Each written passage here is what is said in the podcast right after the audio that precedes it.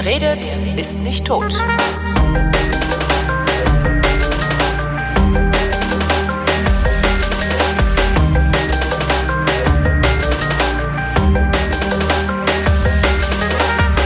Gelegentlich erreichen mich ja Mails von euch, in denen drin steht, hier, ich habe äh, ein bestimmtes Thema, ich habe irgendwas, worüber ich reden kann und darüber würde ich ganz gerne mal reden. Da freue ich mich dann immer ganz besonders, weil von alleine komme ich ja gar nicht auf so viele Themen.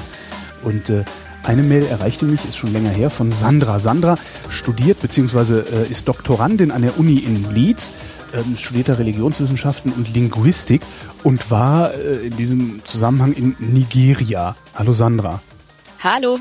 Warum fährst du nach Nigeria, wenn du Religionswissenschaften und Linguistik studierst? Sprechen die da irgendwie eine besondere Sprache? Nein, Nigeria ist englischsprachig, oder? Ähm, ja, also die offizielle Sprache ist Englisch, aber da fängt es dann schon an. Ne? Oh, ah. ähm, ich bin darauf gekommen, ich habe ähm, an der Uni in Heidelberg äh, Anglistik und Religionswissenschaft studiert, nebenbei auch noch Germanistik, aber das ist egal. Ähm, und hatte einen sehr fähigen und unglaublich begeisterungsfähigen ähm, Dozenten im, im Hauptstudium, der ähm, sich mit Englisch in Afrika beschäftigt hat und da bin ich irgendwie drauf hängen geblieben. Ich habe meine Magisterarbeit dann geschrieben über ähm, Sprachpolitik in Nigeria, ähm, weil das dort ganz spannend ist, wie du schon angesprochen hast. Die ähm, offizielle Sprache ist zwar Englisch, mhm. aber da es gibt drei Hauptvolksgruppen in Nigeria. Das sind die Hausa, die sind vor allem im Norden. Dann hast du die Yoruba, die sind vor allem so im Südwesten. Mhm. Und die Ibo, die sind so im Südosten unten. Und ähm, die sprechen entsprechend auch Yoruba, Ibo und Hausa. Und ähm, das kommt so ein bisschen aus der aus der Kolonialzeit, wie das meiste in der nigerianischen Geschichte. Sagen, wie die Grenzen. Ja. Ja, die Grenzen, die Grenzen und die, die Religionskonflikte. Armut. Genau. Ja, genau. Eigentlich alles, was wir, was, alles, was wir so an schlechten Sachen exportieren können. Ja, genau. ja und der Rassismus und all diese Dinge. Ähm, die haben inländischen Rassismus unter. Oh ja, ganz, das ist ganz reizend, das ist ganz reizend. Ich, ähm, also zwischen äh, den Stämmen, also praktisch ja, genau. Bayern gegen die Nordrhein-Westfalen sozusagen. Exakt, ja, ja, genau. Mhm. Also die, die Ibo können die, die Yoruba nicht ab und die Ibo und die Yoruba zusammen sind gegen die Hausa, weil die Hausa vor allem Moslems sind und die anderen beiden Gruppen vor allem Christen sind. Mhm. und da sind wir dann schon mittendrin, ne? Also es ist, ähm, ja, also wie gesagt, ich bin, ich bin dann mit meiner Magisterarbeit da irgendwie reingekommen und ähm, dachte mir so, ich möchte gerne wissen, woher, woher diese Konflikte kommen. Also warum versuchen denn da die, die gebildeten äh, Leute, die eben einen großen Wert auf, auf Englisch und auch auf englischem Unterricht legen. Warum versuchen die denn die Sprache gegen die, ähm, naja, die Native Languages, also Yoruba, Ibo und Hausa und die anderen 2000, die es in dem Land noch gibt, so auszuspielen? Also warum, woher kommt das denn? Und äh, habe dann so ein bisschen rumgelesen und kam dann relativ fix darauf, dass das ähm, aus der Missionarszeit kommt, also mhm. so ähm, ja, ich würde mal sagen, Anfang der 1840er kamen die ersten Missionare nach, nach Südnigeria oder das, was jetzt Südnigeria ist. Und haben dort eben angefangen, ja klar, zu missionieren, aber eben mhm. auch Schulen zu bauen. Und relativ fix ging es dann eben so darum, okay, übersetze ich jetzt diese Bibel oder tue ich das nicht? Das heißt, bringe ich den Leuten Englisch bei ja. oder bringe ich den Leuten die Religion, die Religion in ihrer eigenen Sprache nahe. Genau. Mhm. Und man hat sich eben dazu entschieden, die Bibel zu übersetzen, was äh, ein relativ groß angelegtes Projekt war. Das ging bis in die 1880er dann, also knapp 40 Jahre hat es gedauert. Äh, ich spreche jetzt vor allem vom Yoruba-Bereich, weil das der erste Bereich war, der ähm, missioniert wurde, wenn mhm. du so mhm. willst. Ähm, und dann kam halt so schleichend. Warum, ja, hat das so, warum hat das so lange gedauert? Mm, ja, weil, also weil die Missionare das alles selbst gemacht haben mhm. und die eben nicht wahnsinnig viel Zeit dafür hatten. Wir sprechen da ja nicht von irgendwie Horden von Leuten, die da quasi eingefallen sind, um die Leute zu missionieren, sondern das sind zur besten Zeit pff, ah, vielleicht so 30, 40 Mann gewesen. Die dann ihre eigenen so kleinen Missionsstationen hatten mit genau. Kapellen, wo dann vielleicht noch eine Schwester oder sowas äh, gearbeitet hat. Ja, also äh, in meinem Fall, also was ich mir angucke, sind, sind anglikanische äh, Missionare gewesen. Das sind übrigens auch nicht nur Weiße gewesen. Also ähm, ich gucke mir die, die Dokumente an, also die Briefe und, und ähm, äh, wie heißt es denn auf Deutsch? Reports. Berichte. Berichte, danke. Ähm, die, die, Berichte dieser Missionare von der Church Missionary Society. Und die Church Missionary Society ist eine anglikanische, also von der anglikanischen Kirche, ähm, eine Missionsgesellschaft. Äh, die haben aber auch, also die haben nicht nur Briten dorthin geschickt, sondern auch vor allem Deutsche, mhm. ähm, so aus dem württembergischen Raum. Und die haben relativ, äh, die haben so in den 1820ern in Sierra Leone, ähm, da waren viele befreite Sklaven. Äh, dort haben sie eben angefangen zu missionieren in Afrika und haben dort relativ viele ähm, afrikanische Missionare ausgebildet. Mhm. Das heißt, du hast äh, später, so in den 1860ern, hast du fast mehr afrikanische Missionare in der Yoruba-Region, als du äh, europäische Missionare hattest. Was heißt eigentlich in diesem Zusammenhang Missionare ausgebildet? Also so lange gedroschen, bis sie dem Herrn äh, äh, äh, dienen wollten? Oder ich meine, wie missioniert man? Also weil das ist doch so, du kommst ja, irgendwo hin und sagst jemandem, ja hier, pass auf, das hier ist, äh, das hier ist die Wahrheit. So, und wenn so ja, jemand zu mir kommt und sagt, das ist die Wahrheit, sag ich, ja, kann jeder sagen. Ja, ungefähr so haben die Leute dann, also zum, zum guten Teil auch reagiert. Also die wollten und dann erstmal die Missionare in den Kochtopf gesteckt. Ja gut, ganz so hinten dran war man dann doch ist nicht. Ist das eigentlich jemals passiert oder ist das echt nur so ein Bild aus irgendwie so Donald Duck Büchern? Oder ich so? ich ähm, sag jetzt mal, ich habe in meinen Dokumenten noch nichts darüber gefunden. Okay. Wahrscheinlich, weil die, äh, die gegessen wurden, keine Briefe mehr schreiben konnten. Kann natürlich sein. Ähm, naja, also sie, sie sind dorthin, sie sind wie gesagt äh, in Sierra Leone erstmal angelandet, nachdem die Sklaverei im britischen Empire offiziell abgeschafft wurde. Offiziell abgeschafft klingt danach, als wäre sie nicht wirklich, also nicht ja, de facto abgeschafft gewesen. Ja, also man hat eben gesagt, wir wollen das nicht mehr. Das okay. ist böse. Mhm. Da, da haben auch viel die Christen hinten dran gehangen, die eben der Meinung waren, ähm, Sklaverei ist ein böser Hund, ja, und es ist eben nicht vereinbar mit christlichen Prinzipien, also wollen wir das nicht.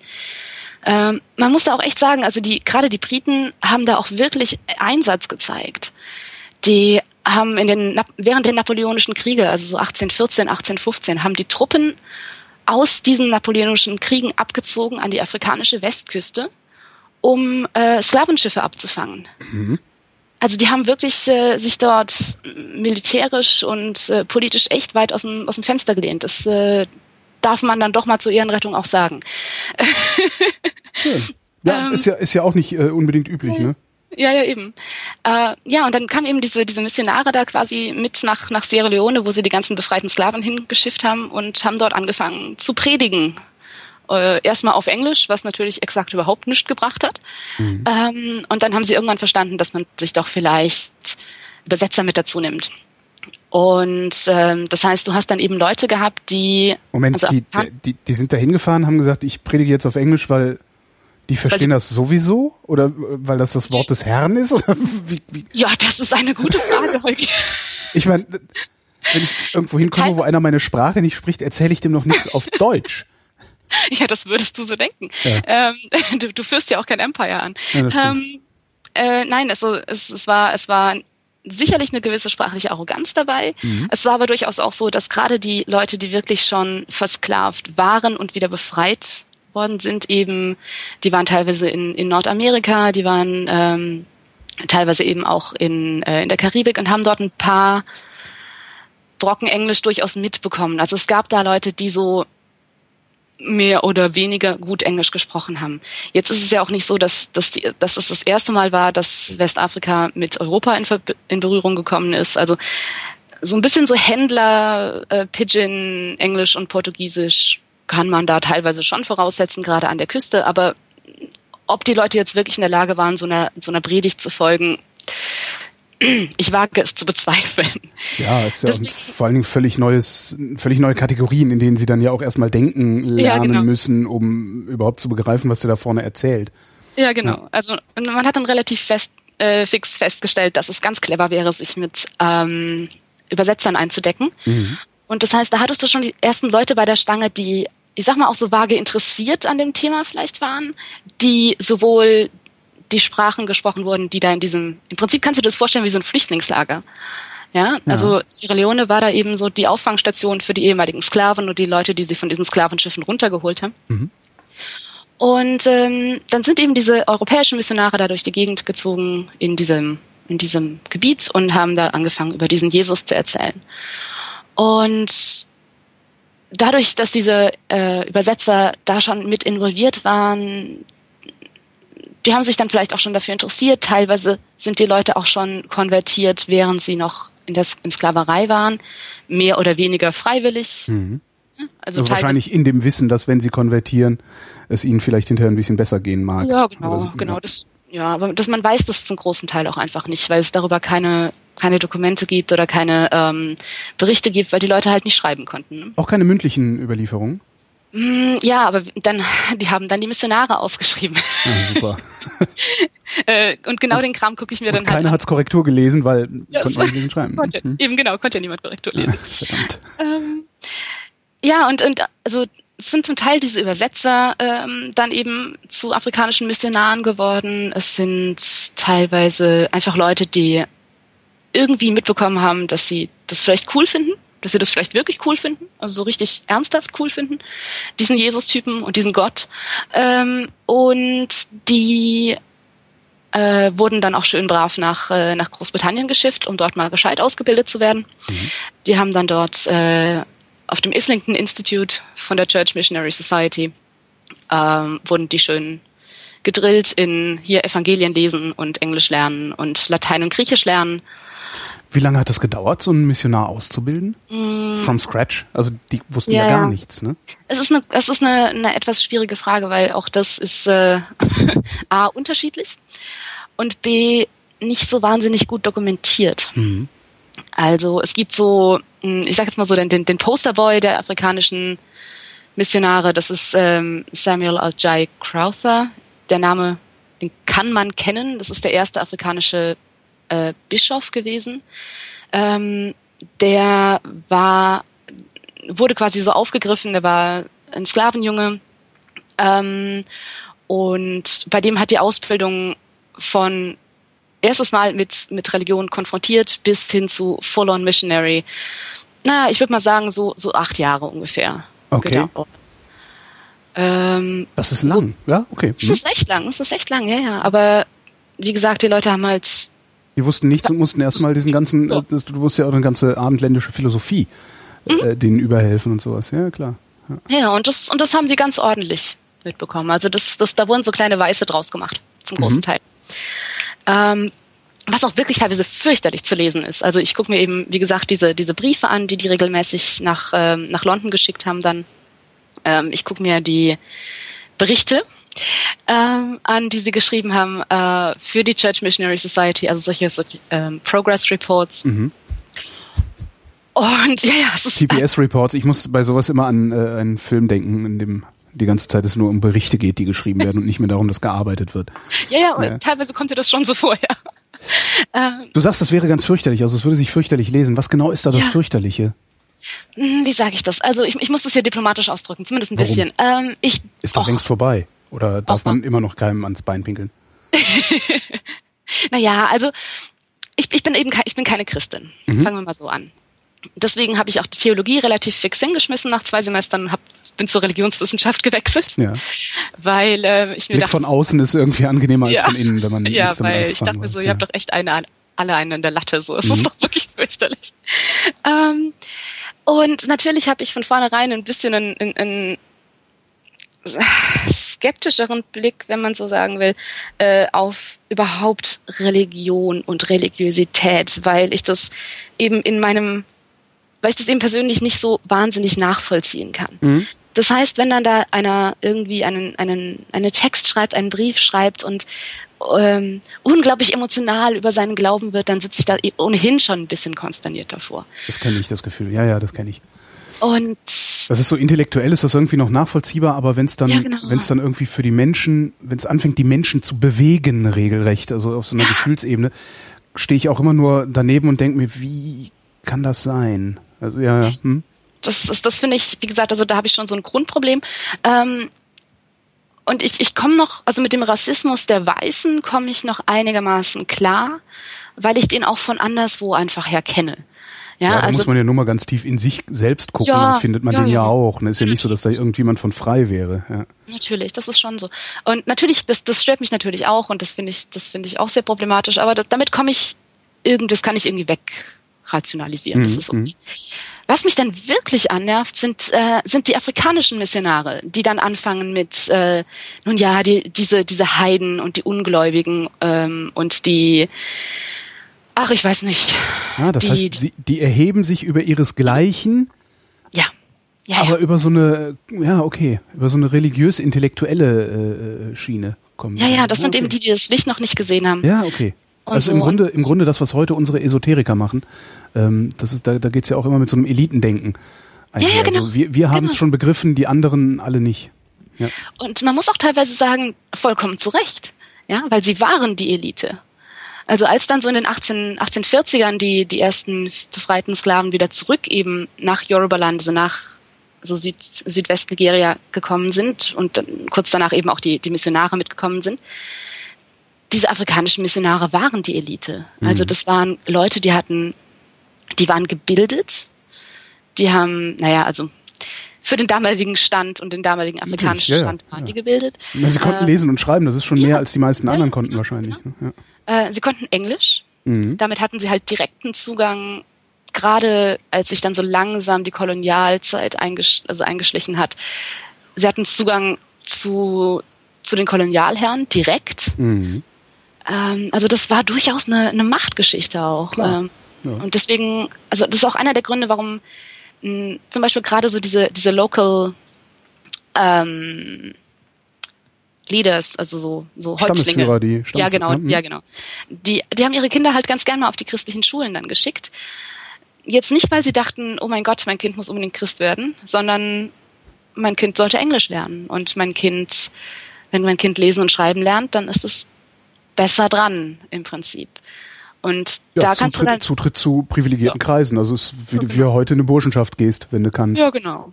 Und da kannst du halt dann gleich mal 150 Jahre vorspulen, dann bist du nämlich genau bei der, bei der Sprachpolitik in Nigeria von heute. Wie, was? ähm, Das habe ich jetzt nicht, das war jetzt so, Naja, klug bin ich also- nicht. Ach nein. Ähm, naja, was ich, was ich vorhin sagte, also heutzutage ist es eben immer noch so, also Englisch als, als erste Sprache zu können, Englisch sehr gut zu können, hat ein wesentlich höheres Prestige und ist wesentlich angesehener als deine, ähm, als eine der Native Languages zu können. Weil es dir eben. können, können die nicht alle ordentlich Englisch? Also ich habe bisher, weiß ich nicht, lass mich mal drei, vier Nigeri Nigerianer kennengelernt haben im Leben. Mhm. Das waren natürlich alles Nigerianer, die ich im- im Ausland kennengelernt habe und die haben alle sehr gut Englisch gesprochen. Ja. Ähm, Daraus habe ich natürlich dann, ne, Fehlschluss wahrscheinlich geschlossen, ah, die können alle super Englisch da unten. Kommt drauf an, wo du bist. Also im Süden ist das eher der Fall, im Norden Eher nicht. geht so. Okay. ähm, hat auch wiederum mit dem Christentum zu tun. Also du hast im Süden ja vor allem Christen ähm, und im Norden eben vor allem Moslems. Und da ist man ja mit dem Englischlernen ist nicht unbedingt so etwas, was groß propagiert wird, sag ich mal. Gelten die, gilt, gilt äh, das Englische, also das ist ja der Westen ähm, Ja, ja. Für, für den Islam, gilt das auch da als feindlich? Naja, Boko Haram, ne? Okay, ja, hm. Boko Haram, äh, westliche Bildung, also Buk, Boko, äh, lesen und die westliche Religion, äh, westliche Kultur und die westliche Religion, also das Christentum, ist Haram, also Sünde. Mhm. Daher der Name Boko Haram. Das heißt, Lesen ist Sünde oder was? Oder Ja, für Mädchen vor allem, ne? Also Mädchen und Frauen in die Schule, böser Hund. Denken ähm, ist Sünde. Ja, ja, ja, ja, genau. Und damit hast du halt auch eine wesentlich höhere, höhere ähm, Rate an Leuten, die eben dort nicht lesen und schreiben können, geschweige denn Englisch können.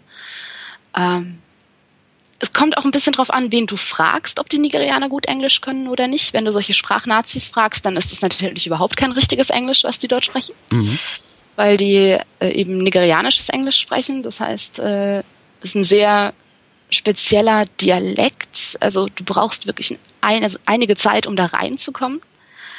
Ähm, wir haben ja in den, ähm, also sowohl im Deutschen als auch im Englischen, relativ viele unbetonte Silben. Ja. Und die gibt es gerade in den, in den südlichen Sprachen in Nigeria, also im, im Yoruba und im Igbo, ähm, gibt es so unbetonte Silben oder so, so Silben, die keine, keinen betonten Vokal haben. Mach mal ein Beispiel. Mm, wenn ich Silben sag, Ja. ja, dann habe ich ja Silben. Genau, exakt, genau. Das, das lässt sich ja so schön verschleifen, weil Das ich ja eine eben Silbe. Silben. Ja, genau. Genau, weil ich eben nicht Silben sag. Ja. Ähm, sowas gibt's nicht. Es gibt nur, also es gibt gerade im Yoruba zum Beispiel gibt es nur Silben, die die, ähm, die Vollvokale haben. Ja. Also ähm, Silben. Silben, genau. Das heißt, die reden auch so die ganze Genau. Zeit. Genau. Also Mhm. ich, ich, möchte, ich möchte jetzt kein nigerianisches Englisch nach, nachmachen, weil Nee, ich mich, musst du nicht. Also es klingt, Ah, ich vermute mal, es klingt ja. gestelzt. Es klingt, es klingt sehr Oder so wie Deutsch klingt, wenn man es gestelzt spricht. Also Ja, genau, genau. Ja.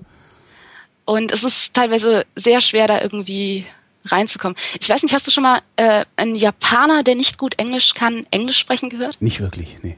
Ist, eine, ist ein ähnliches Phänomen, weil die auch nur, also nur Silben haben, die. Mh, oh mein Gott. Hm? Weil sie nur, ich, ich überlege gerade ein gutes Beispiel, weil sie eben nur Silben haben, die.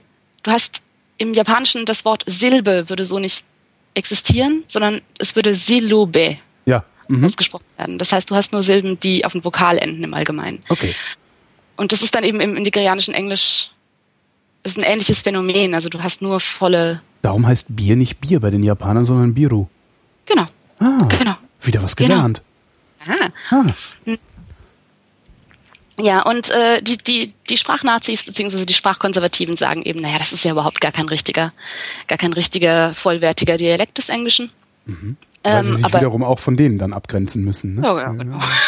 aber im Endeffekt ist es halt wie, wie Schweizerdeutsch. Mhm. Oder wie äh, österreichisches Deutsch. Ja.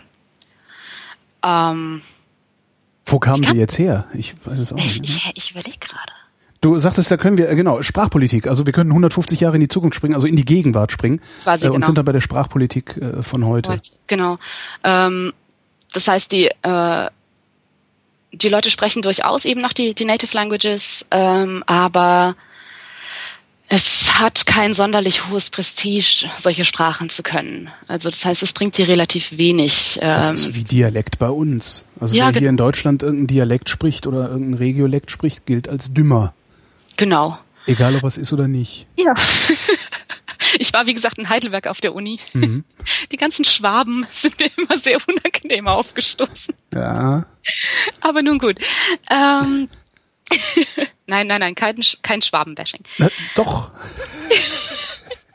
Gut, Ja. an der Stelle dann ein kurzer Einwurf. Es geht mir auf die Nerven, wenn, Deutschen, wenn Leute kein Hochdeutsch sprechen können, sondern konstant in ihrem Dialekt Ich kenne sprechen. das, ja, ja, ich kenne das. Ja. Das ich meine, ich komme aus der Pfalz ursprünglich, aber Hm? Ich komme aus Köln, muss- da ist es Ja, ja. ähnlich, ja. Ja, ich, ich kenne, ich kenne dieses Problem. Also es fällt mir auch schwer, äh, also es, was heißt, es fällt mir schwer? Es ist halt immer eine kognitive Leistung. Also es passiert nicht intuitiv, sondern ich muss mich wirklich äh, äh, zur Ordnung rufen, um nicht zu denken, so mein Gott, halt doch die Fresse, du Idiot. Also das ist halt immer so ein, ja, ich kann das nachvollziehen. Sehr gut sogar. Language Attitudes nennt man das. Lang Language Attitudes, okay. Ja, ja, genau. Also so, so, diese ganze Geschichte, naja, der, der russische Dialekt klingt irgendwie ein bisschen, ich weiß nicht, brutal, während Franzosen, äh, französischer Dialekt, äh, Akzent, Entschuldigung, französischer Akzent immer, ähm, immer ein bisschen sexy klingt und, und weißt du, so, so diese Dinge.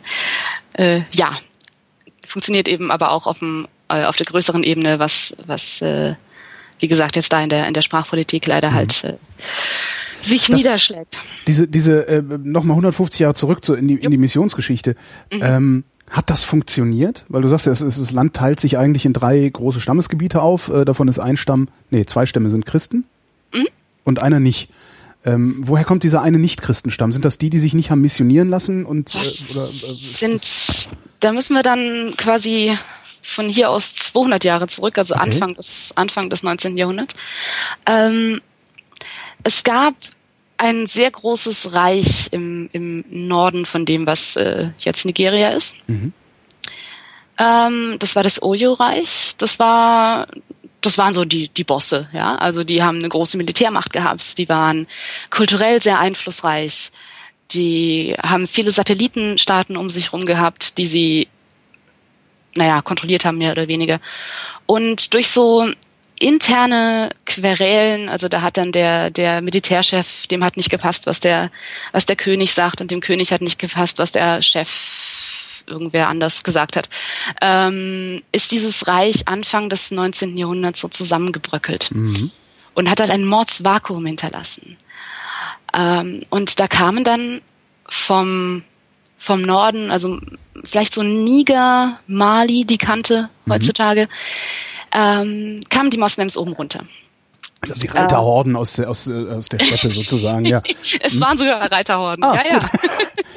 Wäre nicht mal richtig gelegen. Ah, ja, also die, die Christen haben äh, bei weitem nicht die erste monotheistische Religion dahin gebracht. Also mhm. die Moslems waren da schon ein paar Jahre vorher da. Das heißt, die Christen ah, haben versucht, die Moslems da zu verdrängen? Mm, erstmal umgekehrt. Also die, die Moslems kamen, kamen da von oben runter und haben, also vom Norden Nigerias runter und haben, sind da einmal quasi durchgeritten und haben alles gebrandgeschatzt, haben ähm, alles irgendwie in Schutt und Asche gelegt, haben die Leute verschleppt. Und Was man halt so macht, wenn man im Auftrag des Herrn unterwegs ja, ist. Ja, ne? ja, ja genau. ja, so Subtilität war da eben aus. Ähm, und sie haben eben die ganzen Leute an die Küste verbracht und äh, dort eben als Sklaven verkauft. Das heißt, äh, der Sklavenhandel ging eigentlich ursprünglich gar nicht mal von den von den Europäern aus, mhm. sondern der wurde von von Inländern ja, gleich von den Inländern quasi genau äh, angefangen. Und das hat dann so in den 1820ern, hat man dann mal festgestellt, man muss da mal was machen, ne?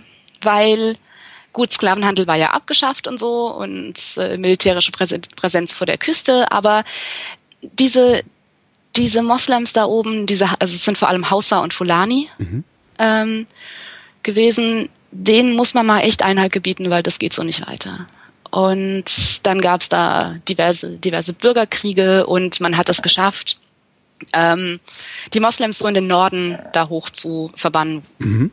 was jetzt quasi so Nordnigeria ist. Und dann kamen ja, wie gesagt, auch die, ähm, äh, die Christen dann so in den 1840ern und dann so ab 1860 auch langsam mal die äh, Briten? Die Briten, die, genau, die Briten. Mhm. Und dann äh, als man dann angefangen hat, so langsam wirklich das, das Land zu kolonialisieren, auch offiziell, das hat ja relativ lang gedauert. Also so aufgeteilt äh, in, es gab das südliche Protektorat ab 1906, das war so um Lagos rum an der Küste. Ähm, und ab 1900 hat man, hat es dann den Briten endgültig gereicht da oben bei den Moslems und die sind dort oben eben rein. Mhm. Da gab es zu dem Zeitpunkt das, das Kalifat von Sokoto, also es war ein, ein muslimischer Herrscher. Äh, da sind die Briten eben dort oben rein in, in 1900 und haben das da einmal übernommen und haben das zu einem nördlichen Protektorat gemacht. Ähm, und 1914 wurden die beiden Teile dann zusammengeschlossen zu Nigeria. Mhm. Das heißt, wir haben dieses Jahr 100 Jahre äh, ja, Vereinigung. Wiedervereinigung ist es ja nicht. Vereinigung. Ähm, aber du hast eben trotzdem das Problem gehabt, dass du eben in diesem südlichen, südlichen Protektorat, ähm, eben vor allem die Christen hattest und in diesem nördlichen Protektorat eben die Moslems hattest, weil da das, das frühere Kalifat von Sokoto war.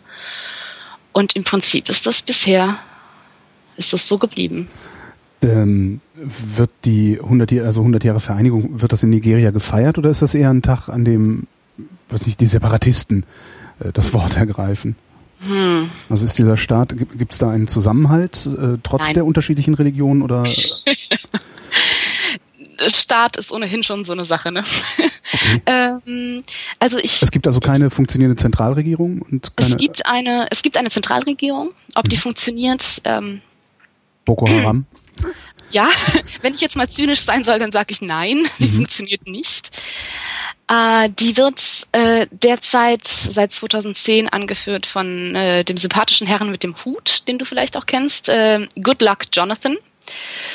Es gibt ja. den ja, der, es gibt den, den tollen Witz in Nigeria, his name is Good Luck Jonathan and we wish him good luck. Mhm.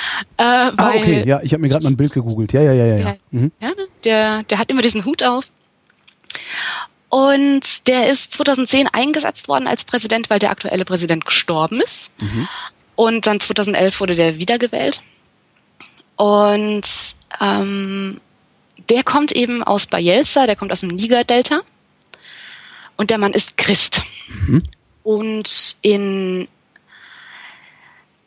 Westafrika generell, aber in Nigeria würde ich sagen nochmal im Speziellen, bist du eben nicht so Teilzeit-Christ, wie das hierzulande der Fall ist, so Weihnachten und Ostern, mhm. ähm, sondern da ist das, das ist eben Hardcore, ja, also ähm, da, das ist, das ist halt auch ein Politikum. Und das passt natürlich den Leuten im Norden überhaupt nicht, dass da eben schon wieder ein Christ am Start ist. Ähm, zumal er eben auch sich um den Norden relativ wenig kümmert. Das, das merkt man halt gerade aktuell sehr stark mit dieser ganzen Boko Haram-Nummer.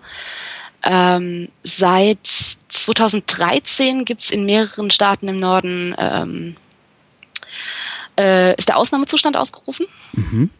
ist auch schön, ja. Seit ungefähr anderthalb Jahren ist Ausnahme. Äh, ich frage mich, wie lange es dauert, bis die Ausnahme zur Regel wird, aber nun gut. Ähm, ist schon. Ja, ja, das ist sehr schön.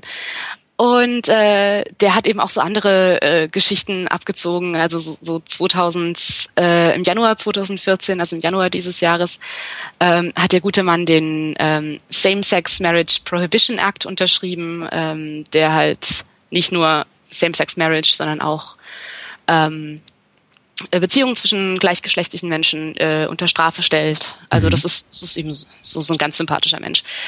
Äh, und von, von ihm und halt auch von dem, was die Regierung, was seine Regierung da propagiert, fühlen sich die Leute im Norden halt weder ernst genommen noch, noch repräsentiert, wenn du so willst. Und das macht es halt relativ einfach für solche ähm, Boko Haram.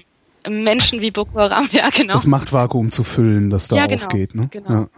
Also die, also Boko Haram, der, der offizielle, der englische Name ähm, ist die Congregation of the People of Tradition for Proselytism and Jihad. Also es ist der, der, der Zusammenschluss der Leute oder der Menschen ähm, für Tradition und ja im Prinzip so ein, also ein Missionatum des, äh, des Islams und den Dschihad. Mhm. Ja? Hm. Weißt du halt auch recht fix, woran du bist dann. Ja. wird äh, geleitet zurzeit von einem ganz sympathischen Menschen namens Shikao, ähm, der sich gerne mal als der nigerianische Bin Laden stilisiert. Mhm. Und die laufen da oben eben amok, ja, seit, sind, ja. Sind die international gefährlich oder sind die nur jetzt in Anführungszeichen gefährlich äh, fürs Inland? Mm. Ich würde mal sagen, also so Süd, Südniger und Südmali kriegen da noch ähm, ein bisschen was mit, mhm. weil das eben so angrenzt. Aber ansonsten sind die, das sind Hausa-Leute. Also das sind Leute, die wirklich auf Nordnigeria und eben Südmali, Südniger ähm, beschränkt sind. Und die wollen, ja, was sie wollen, das ist eigentlich eine ziemlich gute Frage. Ne? Mhm. Also erstmal natürlich, dass ähm, also man, man, man möchte gerne einen Gottesstaat. Also man möchte natürlich gerne den, den Koran als die, als die Grundlage ähm, der ähm, Rechtsprechung haben. Ja. ja, keine, keine Frauen, keine Mädchen in den Schulen, weil dort haben die Frauen und die Mädchen nichts zu suchen. Also es geht um Macht. Es geht um, ja. es geht um Macht, ja. Äh, es geht um Macht und es geht um Terror im Sinne von, von Angst und Kontrolle. Und ähm, deswegen fahren die halt dann auch solche Aktionen wie jetzt diese, diese Geschichte, ähm, wo sie diese, die, die Mädels entführt haben, mhm. Ende April wie viel war, ich glaube 200, 200 Mädels 200, war das. ja, wenn nicht sogar ja, mehr, genau, oder? Die sie da aus der ja. Schule gekrascht haben. Mhm.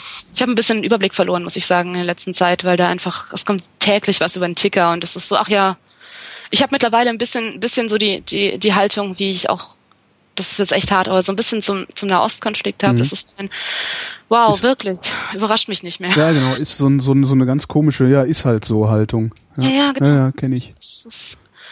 Und ähm, jetzt, ich glaube, im, im Mai hat sich Goodluck Jonathan mal dazu entschieden, ähm, das amerikanische Militär mit an Bord zu holen, um dort oben mal aufzuräumen. Aber das, da ist jetzt bisher auch noch nicht so viel passiert. Mhm. Weiß auch nicht so, wie wahnsinnig gut ich das finden würde, wenn das amerikanische Militär jetzt auch noch in Nigeria drin hängen würde. Ähm, Gäbe es einen Anlass für das äh, für die USA da einzumarschieren? Also gibt es da irgendwelche Bodenschätze, irgendwas was äh, also irgendwas naja, was strategisch oder geostrategisch für die USA sinnvoll ist? Nun ja, äh, Nigeria hat einen Hauptexportartikel äh, und das ist Öl. Ah ja. Ja. Also ja. Mhm. Ja. Es gibt geostrategische Gründe da. Ja. Also ähm, präsent zu sein, ja. Ja, das amerikanische Militär hatte hatte Goodluck Jonathan schon Anfang des Jahres angeboten, strategisch zur Seite zu stehen. Also jetzt nicht mit Truppen, sondern quasi mit Beratern. Die Militärberater, die berühmten, ja. Hm. Ja, ja. Ähm, da hat Jonathan aber noch gesagt, nö, das kriegen wir alleine hin. Mhm. Mhm. Haben wir gesehen. Ja, hat super funktioniert.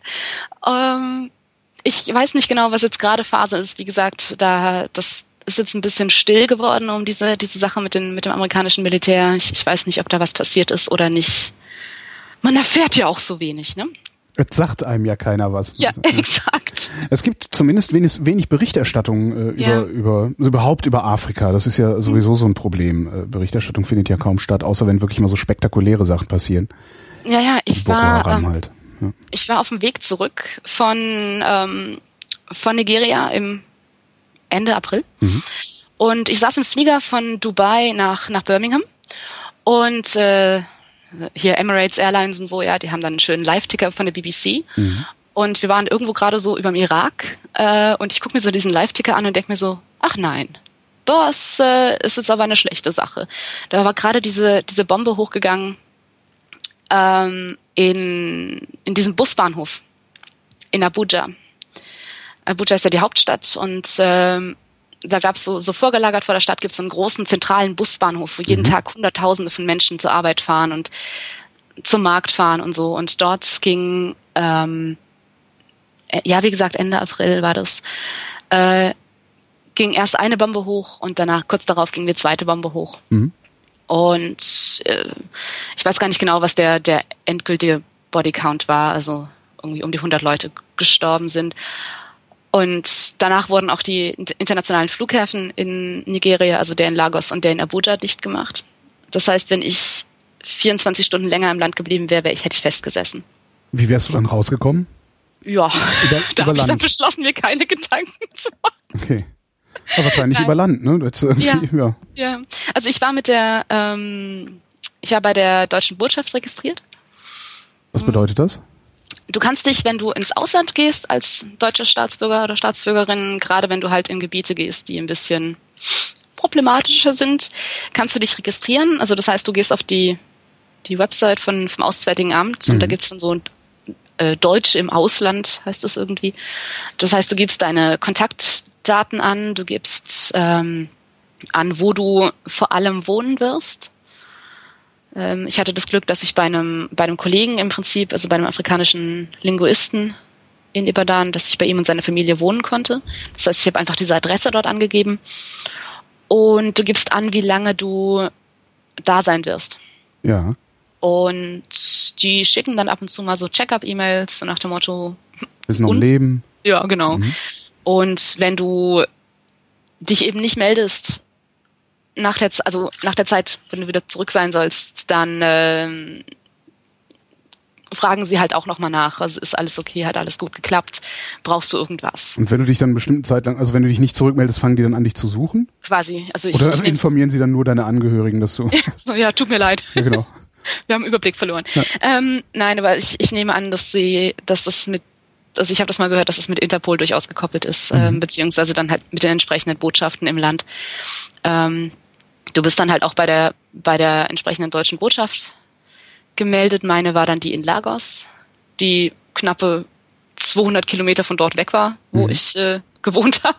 Also hätte mir relativ wenig gebracht. Mal schnell einer rüberkommen, um nachzugucken. Ja, ja. ne? Ja, so in etwa. Ähm, aber ja, das war schon, also ich saß dann in diesem Flieger und dachte mir so, Mädel, du hast echt Glück gehabt.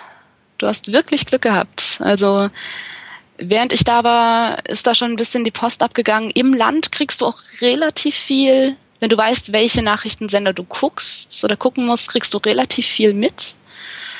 Ähm, es gibt auch im, im Internet, wenn du den Internetzugang hast, ähm, relativ gute Seiten.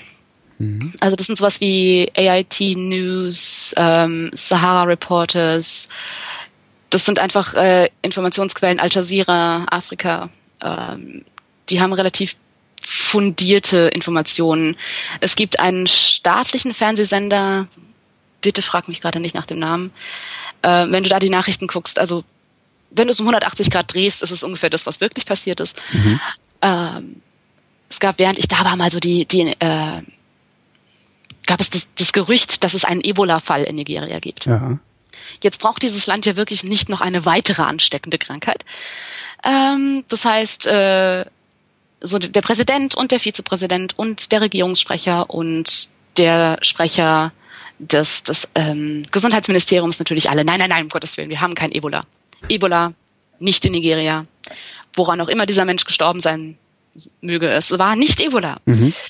Ähm, nun ja, mittlerweile hat sich herausgestellt, es war Ebola. und es, Leute wussten es durchaus auch, weil ich weiß es nicht genau, was die, äh, ähm, sag schon, Symptome ähm, von Ebola ja. sind, aber es hat, war wohl relativ eindeutig, dass das ein Ebola-Fall ist. Also so, äh, wie du relativ eindeutig feststellen kannst, dass jemand Beulenpest hat. Ja. Ja, aber das wurde eben, es wurde offiziell von mehreren offiziellen Stellen äh, bestritten. Bestritten, weil wir haben ja kein Ebola. Mhm. Und, und auch, also solche Geschichten, ja. Wir haben auch kein Problem mit der Energieversorgung. Wir haben auch kein Problem mit äh, so ein bisschen der Internet. Also quasi sozialistische Verhältnisse, ne? Ja, ja.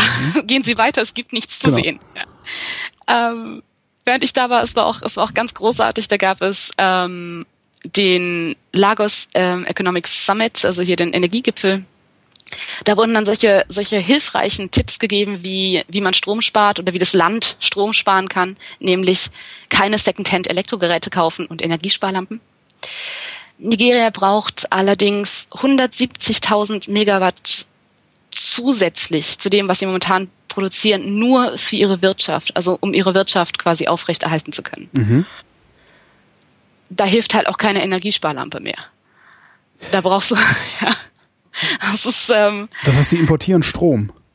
Ich weiß gar nicht genau, wie es gemacht wird. Also es gibt ständig Stromausfälle. Während ich dort war, tagsüber hast du so gut wie keinen Strom. Mhm. Und ich habe auf dem Campus gewohnt. Ich möchte nicht wissen, wie das außerhalb ist. Ohnehin, also ich habe ich hab im Prinzip fast im höchsten Luxus gewohnt und wir hatten keine Klospülung, wir hatten keinen Strom tagsüber, teilweise auch abends nicht. Wir hatten kein Internet. Ähm, mein Gastgeber war ein Universitätsprofessor. Wir haben in einem Haus oder in einer Wohnung gewohnt. Ähm, also die würdest du na gut, gut, jetzt kannst du natürlich keine europäischen Standards anlegen, ja, aber mhm. ähm, die würdest du hier in keinem Flüchtlingslager zulassen, um das jetzt mal hart zu sagen. Ja. Ähm, und das sind halt, es sind fast die bestbezahlten Jobs im Land, jetzt aus abgesehen von irgendwelchen hohen Wirtschaftsbossen und Politikern. Ich möchte nicht wissen, wie. Gibt es oberhalb dieser Elite noch eine Elite, die dann tatsächlich in, im, im, im, im luxuriösen Luxus wohnt? Was dann ja wahrscheinlich eher so ein westlicher Standard wäre? Also ich würde mal, ich würde mal behaupten, und das ist so die, man weiß ja auch so wenig wiederum, ne? Mhm. Äh, also auch der, der Nigerianer an sich weiß ja auch so wenig. Ähm, aber gerade wenn du so in Lagos durch die entsprechenden Viertel fährst, also Lagos ist die bevölkerungsreichste Stadt ähm, Afrikas. Mhm. Und es ist halt durchaus auch eine Stadt, die unglaublich große Slums hat. Aber es gibt dort auch die entsprechenden reichen Viertel. Und da sitzen die Wirtschafts-, also sitzen Leute, die hoch in der Wirtschaft sind, da sitzen teilweise die, die lokalen Politiker. Dasselbe gibt's in Abuja, in der mhm. Hauptstadt eben auch. Ähm, dort steht unter anderem die Villa des, äh, des Präsidenten, ähm, und da wird es mit Sicherheit auch keine Stromausfälle geben in ja, diesen, davon, in diesen Communities, davon, die ja. vermutlich gated sind. Hm? Ja, ja, davon kannst du ausgehen. Also, ja. oh, aber ich sag jetzt mal so, für, für, den, für den normalen Nigerianer und wir waren schon wirklich, wie gesagt, in, wir haben echt in, in, in, höheren, in höherer Qualität gewohnt als, ich würde mal sagen, 90 Prozent der Bevölkerung. Hast Uff. du, Hast du das, als, als du dahin gefahren bist, hast du das so erwartet oder hat dich das trotzdem noch kalt erwischt? Also, also man kann ja, man kann sich ja viel erzählen lassen. Ne? So, ja, ja, ärmste Verhältnisse, ja, ja, klar. So ja, schlimm ne? wird's schon nicht sein. Ja, mein, mein Gastgeber hatte mir vorher auch eine E-Mail geschrieben und, und, und, und sagte halt so fast in so einem entschuldigenden Ton, ähm, naja, du, ähm, du musst dir aber schon bewusst sein, du kommst halt, kommst halt in ein Drittweltland. Mhm. Ja. Und ich dachte mir so, warum sagst du mir das? Denkst ja. du, ich weiß das nicht? Hm, wie soll ich jetzt darauf reagieren? Soll ich jetzt sagen, also wenn ich jetzt sage so, ja, das macht doch nichts. Weißt du, dann kommst du das halt. Ist halt Quatsch, weil natürlich macht das was. ja, natürlich. Ich habe dann halt gemeint, naja, ich, ich, ich werde ja, ich werde ja mal sehen, dann, wie ich damit klarkomme. Aber äh, ich habe halt auch schon mit vielen Leuten gesprochen, die schon da waren und habe mir so ein paar Tipps geben lassen. So. Was für ja. Tipps? Hm, ich habe mir, also erstmal, äh, du brauchst halt tausende von Impfungen. Mhm. Ja, also ich habe, ich bin, ich bin unverwundbar. Ich habe alles, ich bin geimpft gegen alles, was du, du dir vorstellst. Von einer radioaktiven Spinne hast du dich beißen lassen. ja, ja. äh, da ich ja in Großbritannien wohne, wir haben hier den großartigen NHS, mhm. ähm, musste ich von den Impfungen nur einen kleinen Teil selber zahlen, was wirklich großartig war. Ich habe mich impfen lassen gegen Gelbfieber, Typhus, Meningitis, Tollwut, gegen ähm, Polio, gegen Oh, die anderen beiden fallen mir jetzt schon gar nicht mehr ein. Was gibt's ja noch? Polio, ne, Wundstarkrampf? Nee, das ist ja Polio, ne? Nee, Polio äh, ist Kinderlähmung. Ja, Tetanus. Tetanus, Tetanus. genau, Tetanus. Danke, genau. Na, Hep und A, Hep B, ne? Hepatitis. Ach ja, natürlich, genau, danke. Ja, ja, ja, das waren die beiden nach. genau, und äh, gegen Hep C darfst du dich ja nicht, oder kannst du dich ja nicht impfen mhm. lassen. Äh, und ich habe jeden Tag brav meine Mal Malaria-Medikamente geschluckt. Äh, das heißt, äh, du, du gehst da schon, also die Vorbereitung fängt halt im Prinzip so ein halbes Jahr vorher ja. an, weil du, ja. Äh, ja, dann brauchst du noch ein Visum. Ne? Mhm. Jetzt wohne ich ja in Großbritannien, habe aber einen deutschen Pass. Habe ich mir dann überlegt, gut, fliegst du jetzt nach Berlin? Bis du, bis du in Berlin bist, bist du auch runter nach London gefahren. Mhm. Ähm, hab dann schön brav, also du musst online diese Bewerbung ausfüllen, ähm, kostet auch ein Schweinegeld. Äh, ich weiß nicht, ich glaube 200 Pfund oder so irgendwas, also so 220 Euro in der Kante. Mhm. Ähm, du brauchst jede Menge Papierkram. Es ist also, oh, da hatte ich schon wieder keinen Bock. Also da habe ich dann gedacht, nee, ich lass das. Ich lass das mit dem dorthin fahren. Ich habe keine Lust auf diesen. Ich kann das so gut nachvollziehen. Das wird, genau das hätte ich wahrscheinlich auch gedacht. Das, war das ist schon, wenn ich so diese, diese, diese äh, USA-Einreisedinger sehe, die manchmal Mitreisende im Flugzeug ausfüllen, denke ich auch mal, nö, da will ich überhaupt nicht hin. Ja, exakt. Das ist doch Quatsch. Ihr könnt mich mal. Oh, ja, es war, also, ja. ähm, ich, ich hatte noch extra angerufen in der Botschaft und gesagt, ja, ich bin deutsche Staatsbürgerin, aber wir sind ja EU und so, das heißt, ich darf hier wohnen. Mhm. Braucht ihr trotzdem irgendwie einen Aufenthaltsberechtigungsnachweis, Dingens? Ja. Ja, nee, das ist okay, wenn du einen Brief zum Beispiel von der Bank hast, also einen Kontoauszug von der Bank mit deiner Adresse drauf, sollte das reichen. Mhm. Also so schön nach London gefahren auf die, ja, ich bin erstmal zur Botschaft gefahren. In der Botschaft sagte man mir dann, ja, wir haben das ausges äh, outgesourced. Äh, du musst einmal halb durch die Stadt äh, zu dieser ähm, privaten Firma. So, okay, gut. Dann wieder, also quasi zurück durch, durch halb London zu dieser Firma, die natürlich Mittagspause hatten. Natürlich. Natürlich. Ähm, das heißt, ich kam dann nachmittags hin und ich war schon vollkommen fertig mit Nerven. Dann, dann musst du halt so eine Nummer ziehen, wie auf dem Amt. Ähm, ich war dann endlich dran und dann sagte mir der Typ am Schalter, ja, aber diesen Brief ähm, von der Bank, den können wir nicht als äh, Aufenthaltsberechtigungsnachweis ansehen. Ich dachte mir, platzt der Kopf so, ja. Mhm. So, Entschuldigung, ich habe extra angerufen. Ja, aber mh, mm, nein. Und was wollte der? Schmiergeld oder was wollte der? Ja, ich weiß es auch nicht so genau. Er meinte dann, er hatte dann so ein bisschen rumüberlegt und sagte dann, ah, Sie haben hier stehen, Sie sind verheiratet.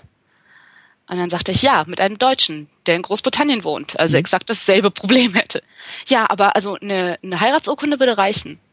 Ich so, bitte? Wo? Ja, ja, dann rufe ich gerade mal einen Pfarrer an.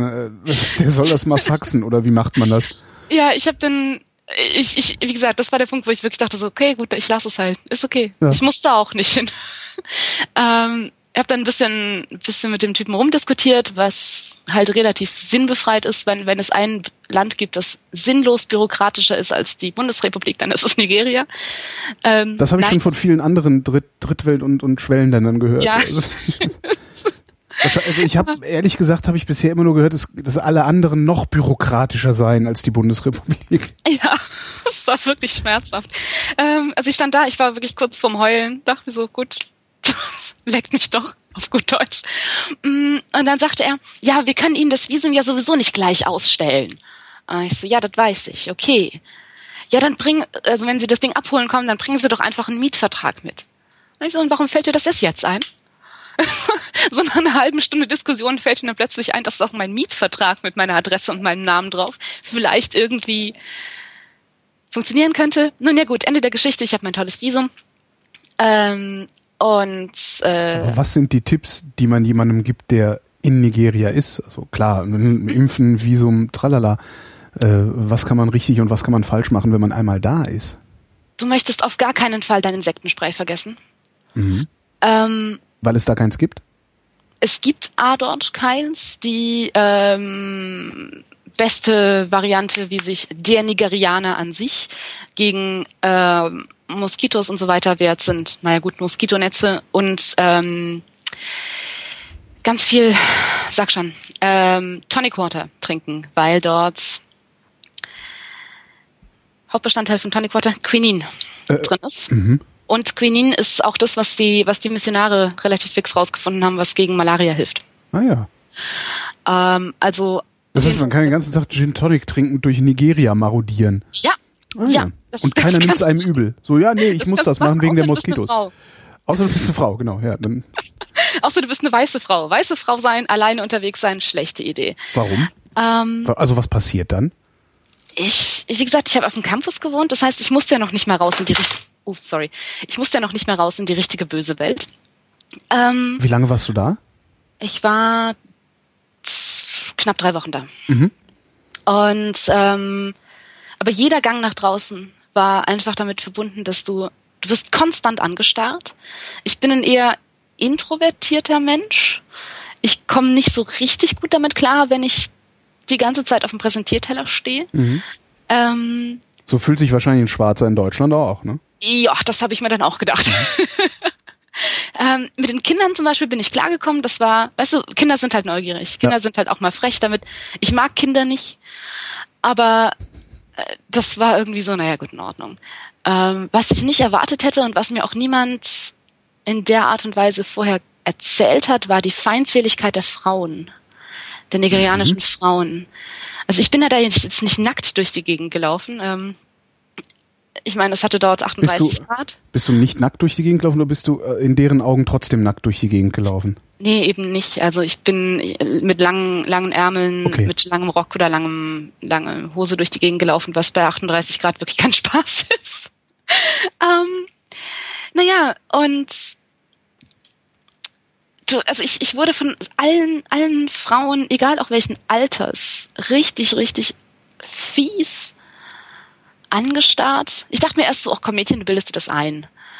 Und dann habe ich, ich habe nach und nach ein paar Leute kennengelernt und das wurde mir dann eben auch bestätigt, auch von einer der, der nigerianischen Frauen, die ich dort kennengelernt habe.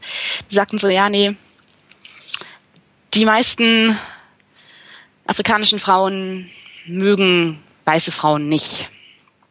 Und weil? Dachte, weil, das habe ich dann danach. Das konnte mir niemand so richtig erklären. Das war mir war so ein, hm, naja, die weißen Frauen, naja, die sind halt interessanter für die Männer. Ja? Und deswegen äh, so Konkurrenz, so ein bisschen vielleicht wie das, hm, was man sich gerne aus dem aus der DDR erzählt, weißt du, als die ersten äh, Afrikaner dorthin kamen und die ähm, die DDR-Männer dann Angst hatten, dass die Afrikaner ihnen die Frauen wegnehmen. Das Ganze quasi umgedreht. Ja. Und ich habe danach mit einer Kollegin gesprochen, die schon häufiger in, in Afrika unterwegs war und die sagte so, naja, sie hat das auch erlebt. Ähm, und sie hat herausgefunden, dass es stark mit mh, mm, den westlichen Filmen zu, zusammenhängt und halt auch gerade mit Pornos, weil mhm. dort eben viele, natürlich vor allem weiße Frauen drin vorkommen, die und, und eben kein gutes Bild von den weißen Frauen gezeichnet wird. Die sind manipulativ, die sind in den Pornos dann halt natürlich auch äh, entsprechend, ähm, naja, aufreizend und äh, irgendwie einfach zu haben und, mhm. und solche Dinge. Und das ist natürlich was, was das, das geht halt gerade in, in, der christlichen Gesellschaft ordentlich gegen den Strich. Gibt es äh, in Nigeria sowas wie, ich glaube, Kenia, da gibt es so einen ähm, femininen Sextourismus? Über den ich mal gelesen habe, was ich wirklich sehr interessant erzähl? fand. Ähm, erzähl? Ach so, äh, äh naja, das tatsächlich westliche, also westeuropäische, also weiße Frauen ähm, dahin fliegen und sich da im Grunde so ein Loverboy halten, genauso ähnlich, also ähnlich, im Grunde genauso, im, genau, wie die, wie die Männer das in Thailand machen, genau. Das ist ja spannend. Also dass du so praktisch eine, also eine, eine, eine im Grunde einen Dauerfreund da hast, äh, den du dann halt mal, äh, was weiß ich, jedes Jahr für vier Wochen besuchen gehst und dann mit dem halt einen auf Beziehung machst und dann wieder weg bist. Spannend. Und du dann halt immer nur irgendwie über Skype dich austauschst oder irgendwie sowas. Ähm, habe ich noch nicht gehört, habe ich aber in habe ich anekdotisch erlebt, sag ich mal. Aha. Ich habe dort, ähm, ich komme aus einem sehr kleinen Kaff in der Pfalz und ich habe dort ähm, eine, also in Nigeria, in, in Ibadan, eine Dame kennengelernt, die ist zwei Jahre älter als ich und die kommt aus demselben Kaff. Mhm. Das heißt, ich muss einmal um die halbe Welt fliegen, um Leute von zu Hause zu treffen. Ähm, äh, eine weiße oder eine schwarze? Also eine weiße, okay. eine weiße. Mhm. Ähm, und also die arbeitet mittlerweile in, in Abuja ähm, für Nigerian Health Watch. Das ist so eine, so eine NGO, die sich im Prinzip mit, mit ähm, gesundheitlicher Aufklärung für die Bevölkerung beschäftigt. Und äh, sie hat ähnliche Sachen eben berichtet, also dass sie, dass sie durchaus junge Frauen kennt, die äh, quasi sie auch schon in Nigeria besucht haben, die auch nach Nigeria schon häufiger gekommen sind, ähm, wegen der schwarzen Männer. Mhm. Aber ich weiß nicht, ob das, ob das jetzt ein größeres Phänomen ist. Selbst wenn es kein größeres Phänomen ist, ja, Anekdoten sind keine Daten, aber Anekdoten sind halt das, was sich, was, was, was äh, tradiert wird. Das ist natürlich wahr. Es ja. werden ja keine Fakten tradiert, sondern die Geschichten. also das könnte ich mir halt einfach noch vorstellen, dass es vielleicht auch noch da so irgendwie mit reinspielt. Darum hatte ich gefragt. Ja, ja also ich nehme an, dass es auch mit zusammenhängt, ja. Ähm, bitte, sprich. Entschuldige, ich wollte dich nicht unterbrechen. Du hast mich nicht unterbrochen. ähm, wenn du also ich frage das immer, wenn jemand ins Ausland kommt oder überhaupt an einen, an, an einen mhm. fremden Ort kommt. Was hast du erwartet zu finden und was hast du dann tatsächlich vorgefunden? Also was war das frappierendste, das dir aufgefallen ist, womit du nicht gerechnet hast, möglicherweise auch? Ich hätte, also ich hätte gerade bei mir selbst nicht damit gerechnet, dass ich mit der Tatsache, dass alles so unglaublich dysfunktional ist, mhm. dass ich damit so wenig klarkomme. Ähm, ich hätte auch nicht erwartet, dass es so dysfunktional ist. Also wie gesagt, du hast tagsüber keinen Strom. Ich meine, gut, du brauchst tagsüber kein Licht, aber du brauchst tagsüber Ventilatoren, wenn es 80 Prozent Luftfeuchtigkeit hat und mhm. 38 Grad. Ich brauch, brauchte mein, mein äh, natürlich meinen Laptop, um irgendwie sinnvoll arbeiten zu können. Das heißt, du fährst eben alles immer den Akku runter, bis kaum noch was geht.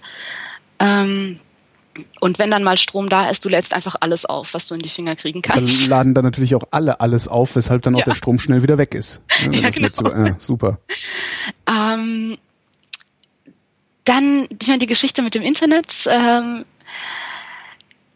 klar, natürlich, dass es, dass es kein flächendeckendes WLAN gibt, ist mir vollkommen klar. Mhm. Und damit hätte ich auch nicht gerechnet.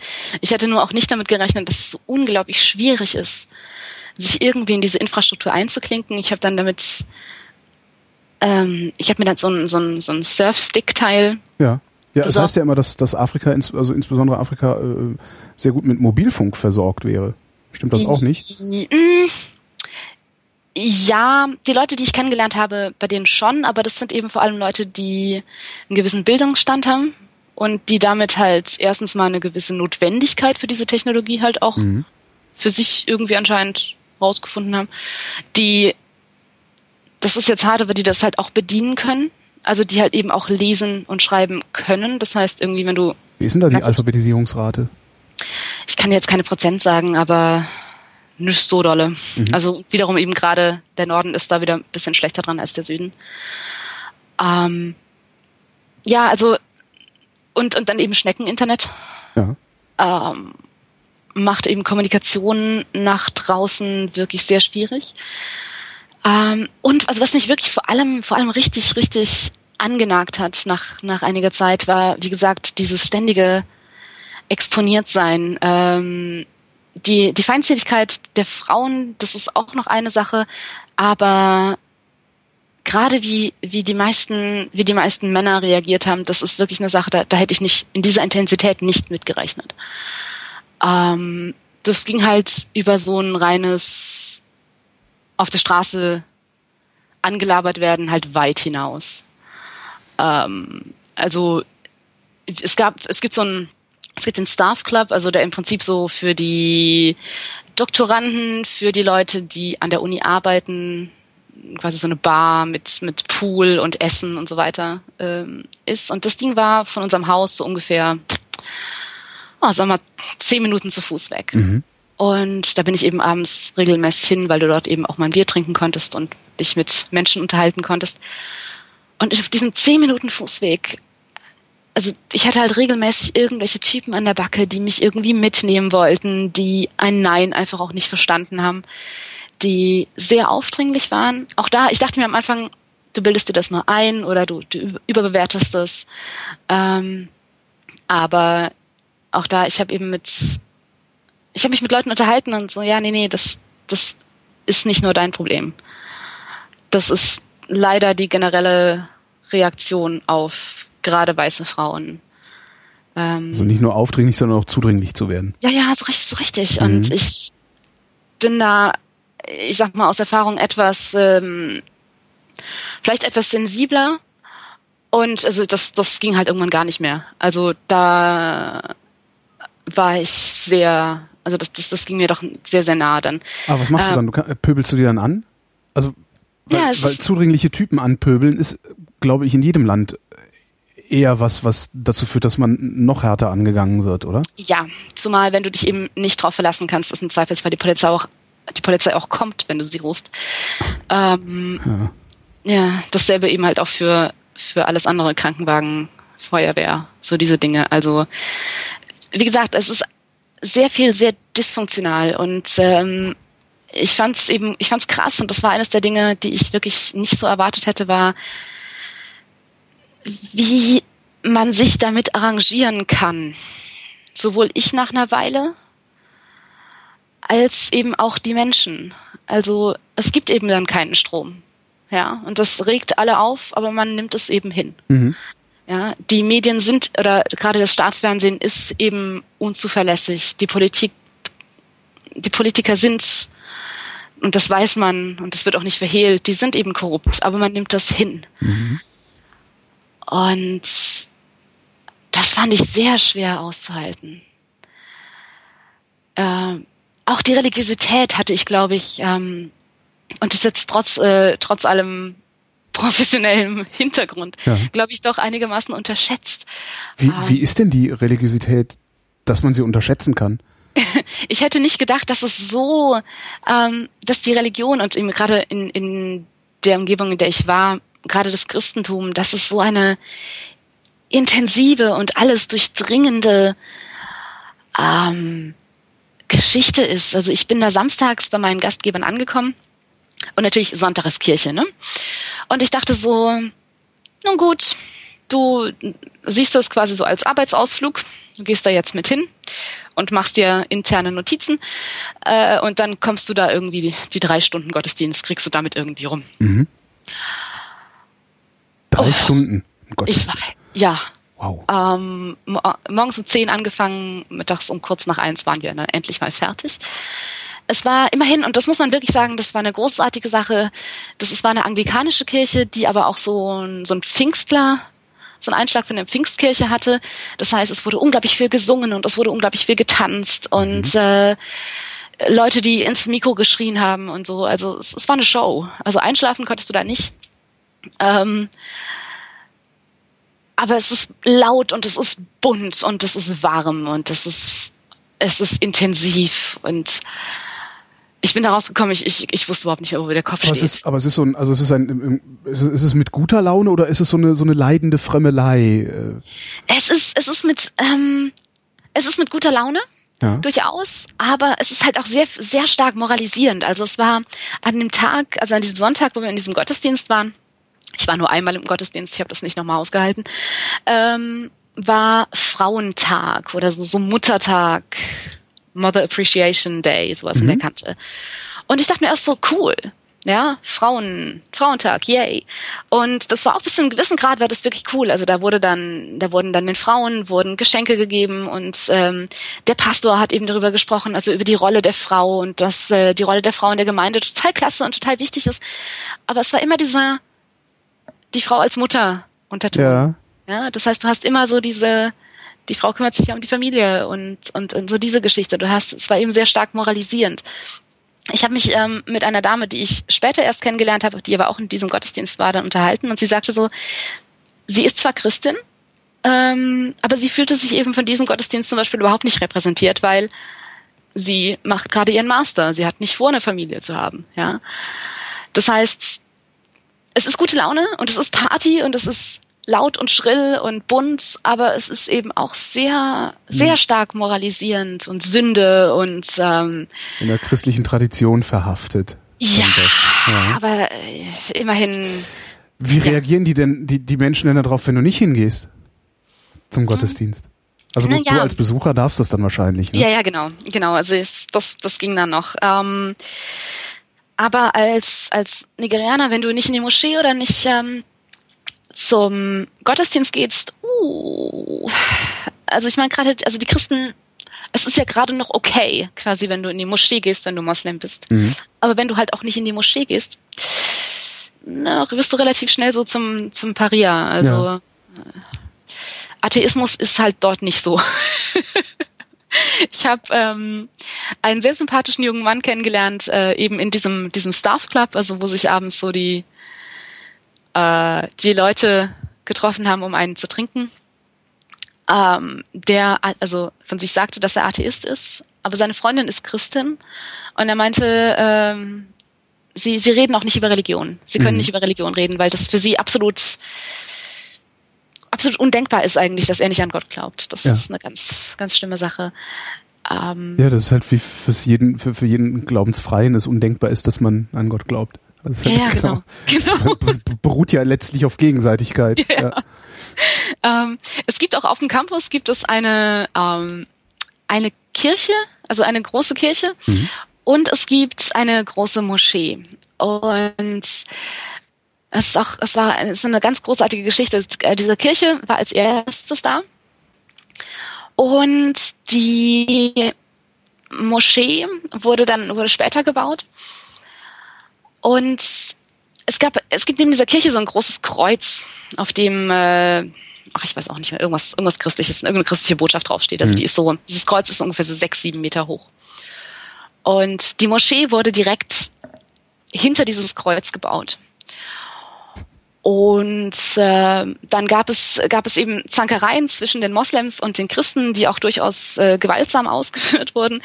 Ähm, ob jetzt dieses Kreuz, was da schon steht, den äh, heiligen Raum dieser Moschee ähm, beeinträchtigt oder nicht.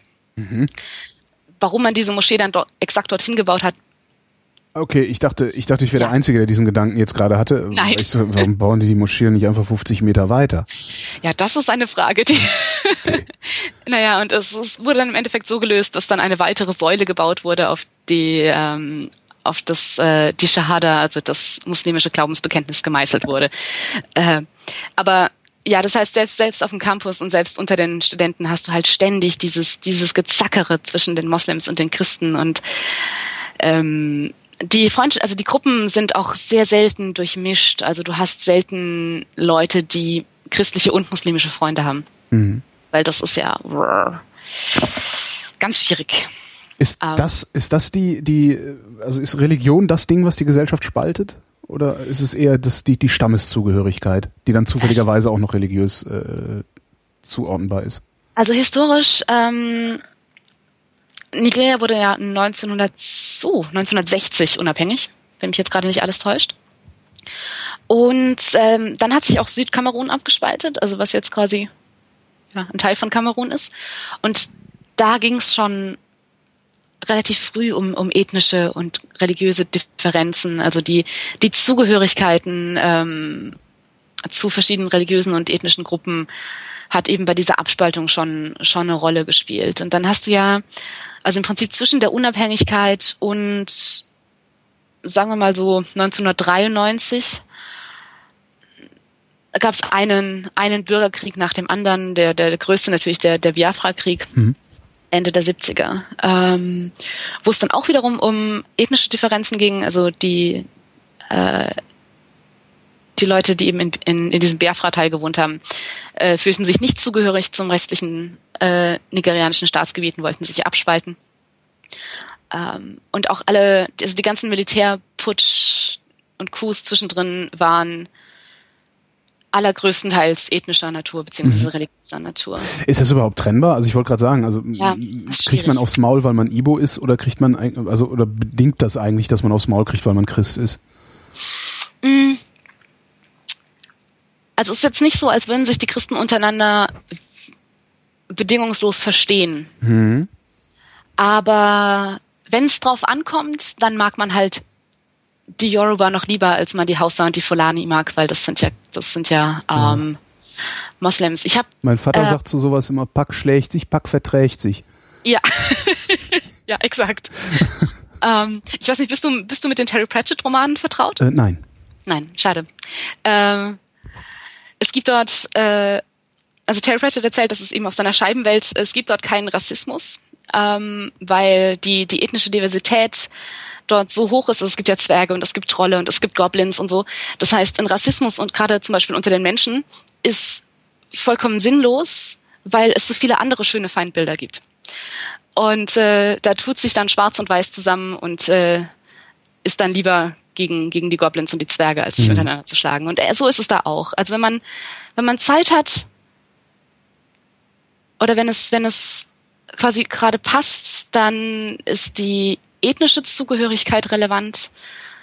Und wenn es aber drauf ankommt, dann ist es eben die religiöse Zugehörigkeit. Also dann ist da eher eine Trennlinie, die so schön horizontal durchs Land geht, ist tollerweise auch relativ, kannst du gut ablesen, immer noch das nördliche und das südliche Protektorat mhm.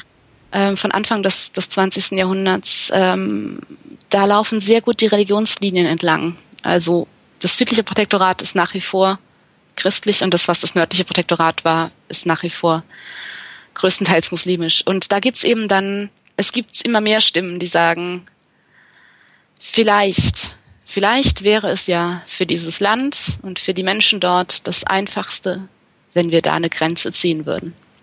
Mhm. Und, und, warum passiert das nicht?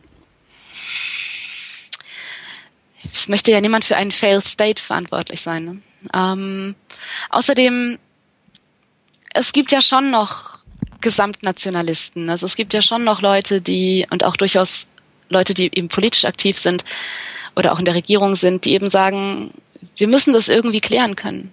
Warum können wir, warum schaffen wir das denn nicht, da irgendwie zusammen zu leben? Und wir müssen irgendwie gucken, dass wir diese religiösen, diese religiösen Differenzen dürfen ja da sein, aber sie dürfen eben nicht dieses Land kaputt machen.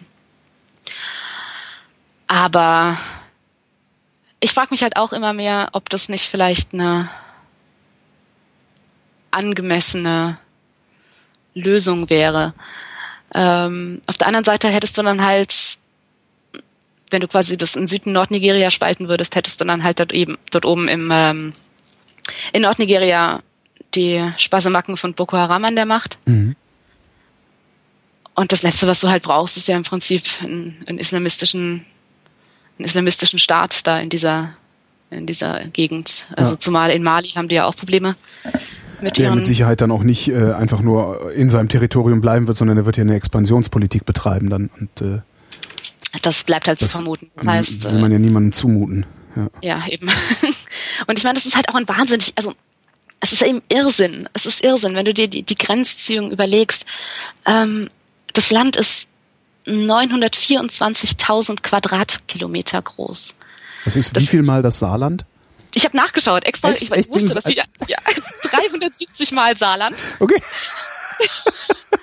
des deutschen liebste, des deutschen liebste Flächeneinheit. Verdammt, ich dachte, ich mache einen guten Spruch. Ja, gut, well played, well played. ähm, und also Deutschland passt da ein bisschen was mehr als zweieinhalb Mal rein. Und das ist eben als diese Grenze gezogen wurde, das, das, wenn du dir das anguckst auf der Karte, da wurde halt durch sämtliche ethnischen Zugehörigkeits- und ähm, ja, Gruppen wurde da eben diese Grenze durchgezogen. Und dass das nicht funktioniert oder nicht so funktioniert, wie man das gerne hätte, ist äh, relativ, hätte man relativ schnell merken können. Aber ähm, nun ja deswegen, es gibt ja immer noch so, so, so Nation-Building-Sachen. Also mhm. äh, man, man bemüht sich ja. Es gibt ja wirklich Leute, die sich bemühen, aber ich weiß eben nicht, ob das reicht. Und jetzt gibt's nächstes Jahr Wahlen. Und es gab schon bei der letzten Wahl 2011 die Gerüchte, dass Goodluck Jonathan da ein bisschen, ich sag mal höflich, an den Zahlen gedreht haben könnte. Wenn er nächstes Jahr wiedergewählt wird, dann brennt dort unten die Hütte. Weil ich weiß nicht genau, ob sich der Norden das noch länger gefallen lässt, halt so vollkommen ignoriert zu werden, beziehungsweise vollkommen mit diesem, mit diesem Islamistenverein da alleine gelassen zu werden. Mhm. Und es ist der, also Nigeria ist der finanziell und ähm, wirtschaftlich stärkste Staat in Afrika. Die das heißt, eigentlich könnte es ihnen gut gehen. Ja, man, man weiß nicht so genau, was, woran es. Ja, da muss man sich mal die Konten des Präsidenten und seiner Kumpels angucken, dann weiß man wahrscheinlich, woran das liegt. Ne? Ja. Ist das auch Nigeria? Natürlich ist das Nigeria, wo Shell äh, äh, ja. Mhm. das Shell-Problem. Mhm. Stimmt. Ja, im, im Niger-Delta. Ja, genau. Ja, ja. Wo ja auch und regelmäßig, regelmäßig äh, äh, der Völkermordsvorwurf oder zumindest der Vorwurf der ethnischen Säuberung ja. äh, erhoben wird. Ja. Und der ist halt leider auch nicht ganz unberechtigt. Aber man nimmt dort eben sehr viel Geld mit ein. Mhm. Mit der, also gerade der Zusammenarbeit natürlich mit Shell, aber eben auch mit anderen Ölförderungsfirmen. Ähm, Und das, also das Land, das Land könnte so viel. Das Land hat so ziemlich alles an Klima, was du dir so vorstellen kannst. Ähm, das Land ist unglaublich fruchtbar. Es regnet dort ausreichend viel, es ist ausreichend warm, aber auch nicht zu warm. Du kannst, du kannst dort alles Mögliche anpflanzen. Es gibt. Ähm, Passiert das auch? Also wird dort alles Mögliche angepflanzt? Sind die Menschen hinreichend ernährt oder gibt es auch Unterernährungsprobleme da? Das kann ich dir nicht genau sagen. Mhm. Also es wird dort angepflanzt, ja, ja, ja, ja schon. Ähm, es gibt ein ganz, oh, es gibt eine wahnsinnig tolle Sorte Reis, die ähm, gerade in, in Südwestnigeria angepflanzt wird. Ähm, die, also Reis kriegst du dort sowieso die ganze Zeit zu essen. Ähm, das ist so ein, so ein Rundkornreis, der ist ganz großartig. Ähm, das ist eben eine der, eine der Grundnahrungsmittel da. Ähm, es wird sehr viel, sehr viel Fisch gegessen, gerade, also ich war in der Ibo-Familie. Ähm, ich habe bei einer Ibo-Familie gewohnt. Mhm. Und äh, die kochen traditionell unglaublich viel Fisch. Das heißt, ich habe morgens zum Frühstück dann Katzenfisch gegessen. Katzenfisch zusammen mit Kaffee kann ich nicht empfehlen, ist eine schlechte Kombination. das ist nicht so angenehm.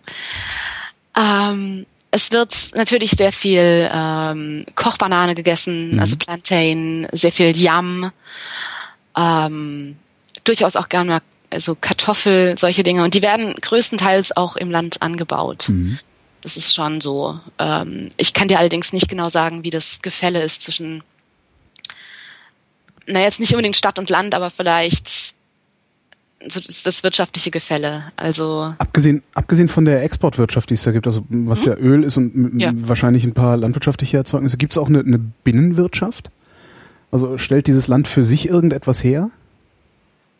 Das ist eine sehr gute Frage. Ich, ich, ich würde es mal behaupten, ja. Aber ich muss sagen, dass ich dir das leider nicht im, nicht im Detail sagen kann. Mhm. Ähm, weil ich, also da Nö, weiß ich nicht. Du hast, du hast dir die Religion angeguckt. Ich habe mir die Religion angeguckt. Zumindest ja, die Religion und die Politik, soweit das möglich ist. Ich habe versucht, hinter das politische System zu steigen. Ähm, äh, so mit einigermaßen Erfolg. Ähm, es gibt äh, irgendwie ein ähm, offensichtlich ein House of Representatives und es gibt sowas wie einen Senat. Ähm, ich habe versucht, das irgendwie rauszufinden, aber das ist halt ähnlich, wie wenn du in Deutschland jemanden auf der Straße fragst, wie der Bundesrat funktioniert. Ähm, kriegst Achso, halt ich hätte gedacht, ich hätte gedacht, äh, dass das eher Nepotismus wäre da unten, also äh, Vetternwirtschaft halt. Ja, also das, das ist natürlich, das ist die inoffizielle okay. Geschichte. Aber ähm, also so die offiziellen Strukturen, es gibt, es gibt ein, natürlich eine Demokratie, es gibt äh, ähm, Strukturen, es, sind, es gibt zentralistische Strukturen, es gibt die in den einzelnen Staaten, ähm, die Regierung. Aber ja, da läuft eben sehr viel über so ein bisschen Rumgeschachere und wer das beste Angebot macht, beziehungsweise ähm, für wen vielleicht auch ein politischer Vorteil rausspringt und, und solche Geschichten. Also es ist sehr undurchsichtig, ähm, auch wohin die Gelder gehen beispielsweise. Das ist alles sehr, sehr schwierig. Ähm, ja. Engagiert sich die Bundesrepublik in Nigeria oder die bundesrepublikanische Wirtschaft? Spürt man da was? Ähm, da hängt vor allem Großbritannien nach wie vor mit drin. Mhm. Also ähm, auf diesem Economic Summit, den ich äh, vorhin auch schon mal angesprochen hatte, war ein, ähm, ein Handelsvertreter-Typ ähm, vom, vom UK, der zum Beispiel eben auch angemerkt hatte, dass, dass die Unterversorgung mit Elektrizität eines der größten Investitionshemmnisse ist. Mhm. Ja, also der sagt eben, wir würden gerne bei euch noch mehr Geld reinstecken, um euch zu fördern, aber eben auch um unsere Wirtschaft zu fördern, weil ja, ihr habt Öl und weil ihr habt Produktionsflächen und ihr habt Leute. Aber wenn wir unsere Fabriken nicht mit Strom versorgen können, dann geht das nicht. Ähm, das heißt, es ist, es ist schwierig, aber es gibt auch eine, eine Kooperation. Was es sehr stark gibt, ist eine Kooperation ähm, auch wiederum mit dem UK, mit den, mit den Universitäten. Ähm, es gibt also die diversen großen Universitäten in Nigeria haben eine sehr gute Zusammenarbeit, was so Austauschprogramme angeht, was Rekrutierung von afrikanischen Studenten an UK-Universitäten angeht. Ähm, da gibt es ein gutes Kommunikationssystem. Ähm, Wem kommt das zugute? Der Oberschicht oder allen? Es gibt durchaus auch für die, also auf die Universität geht vor allem die Oberschicht, mhm. ohnehin schon mal. Also weil du kannst dir das als, als wirklich normaler Mensch, also so als Durchschnittsmensch, kannst du dir das nicht leisten. Ähm, meine, meine Gastgeber hatten drei kleine Töchter und die gingen, sind auf eine Privatschule gegangen, weil auf die staatlichen Schulen willst du, wenn du irgendwie kannst, deine Kinder nicht schicken, äh, weil es dort einfach keine, also die Betreuungssituation ist fürchterlich. Es gibt keine ausgebildeten Lehrer auf den, auf den äh, staatlichen Schulen. Ähm, die Kids teilen, äh, teilen sich teilweise so zu zweit oder zu dritt einen Stuhl. Mhm. Also solche Geschichten. Und ähm, ich habe mal gefragt, was die, also für ein Trimester, was ist so die, die, die Einheit für ein Trimester für eins der Kinder diese Privatschule allein kostet.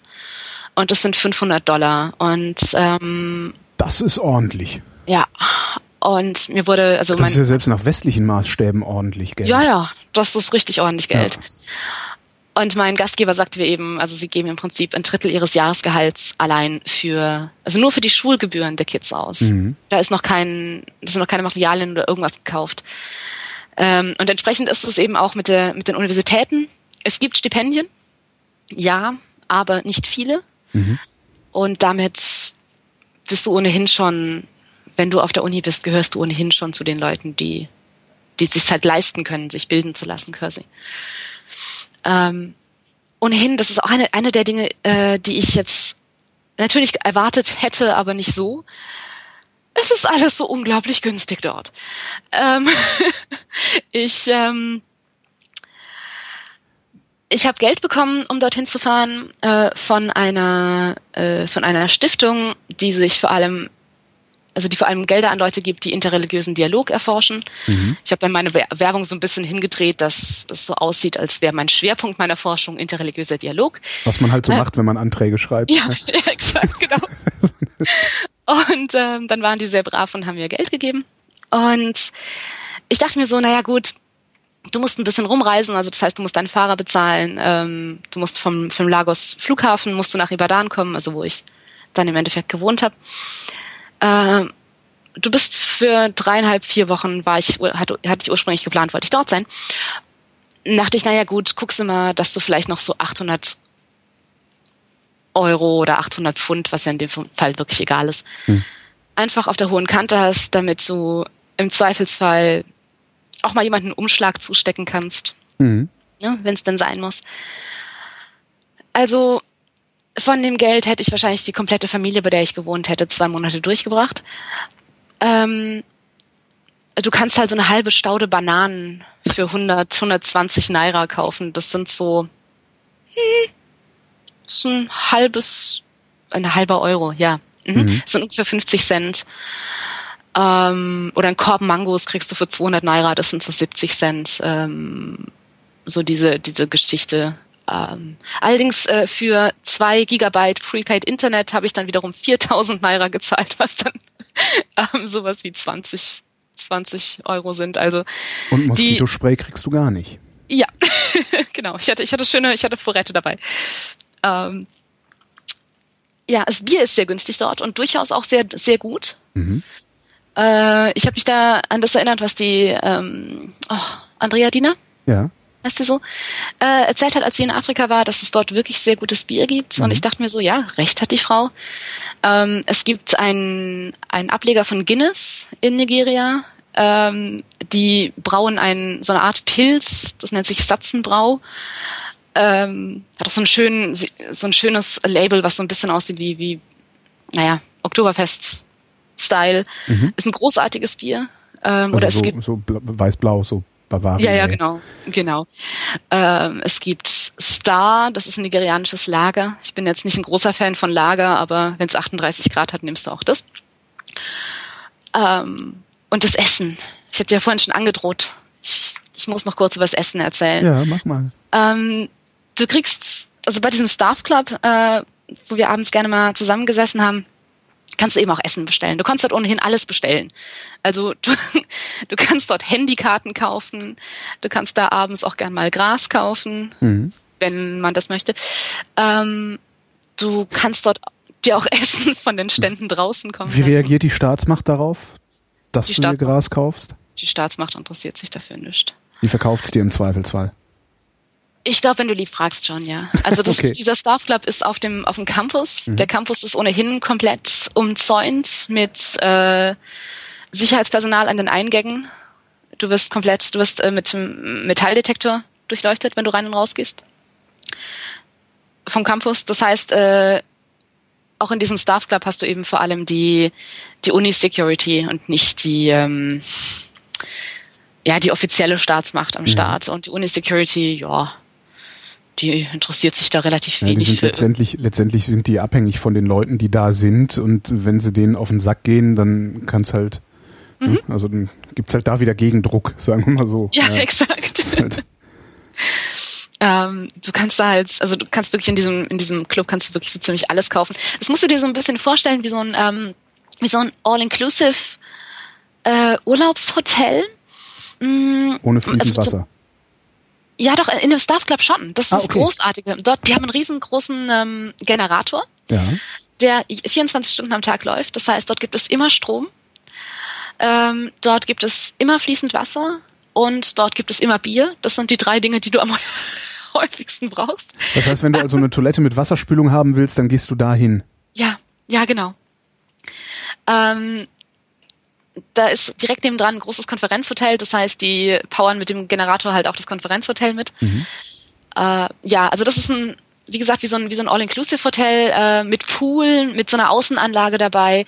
Allerdings so ein All-Inclusive-Hotel, das in den 60ern gebaut wurde und seitdem nicht mehr renoviert wurde. Aber ist, ist okay, dort gibt es Strom. Ich war glücklich. Ähm, ist das Adjektiv, was man da benutzen will, ostzonal? Ja. Um es zu Okay.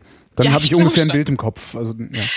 Ich kann dir auch gerne, ähm, auch vielleicht irgendwie für die für die Shownotes oder so, ich kann dir gerne nachher mal den Link zu meinem Blog schicken, wo ich auch Fotos drauf veröffentlicht mhm. habe. Ähm, da sieht man das ganz gut. Ja, Ostzonal trifft sehr gut. Okay. Allerdings Ostzonal mit Palmen und mit äh, riesengroßen bunten Schmetterlingen und äh, und bunten Vögeln. Also es versöhnt ein bisschen. Ähm, und du kannst da irgendwie für ein Pfund, also so 250 Naira rum, äh, kriegst du einen riesen Teller vollgeladen mit mit Reis, also diesen speziellen Rundkornreis, den sie dort haben, mit Spinat, mit ähm, mit Fisch. Du kannst dir auch äh, Ziege bestellen. Ich hatte vorher in meinem Leben noch nie Ziegenfleisch gegessen. Und wie ist es? Es ist wie, also ich fand es so unspektakulär. Ich fand es sehr schade. Oh. es hat ein bisschen wie Rind geschmeckt. Naja, ging so. Ähm, was du nicht essen möchtest, ist Suya. Suya ist äh, nigerianischer Kebab. Mhm. Klingt soweit erstmal ganz gut, aber das ist aus Schweineinnereien gemacht. Ah, Schlachtabfälle. Mhm.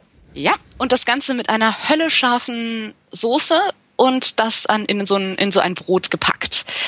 Ich habe ein halbes davon gegessen, dann dachte ich mir, ich glaube, ich brauche meine eigenen Innereien noch. Mhm. Ich glaube, ich lasse das. ähm, was es auch gibt, ist ganz toll, ähm, Schnecken, aber nicht äh, hier unsere schönen Weinbergschneckchen, sondern ähm, Nacktschnecke. Mhm.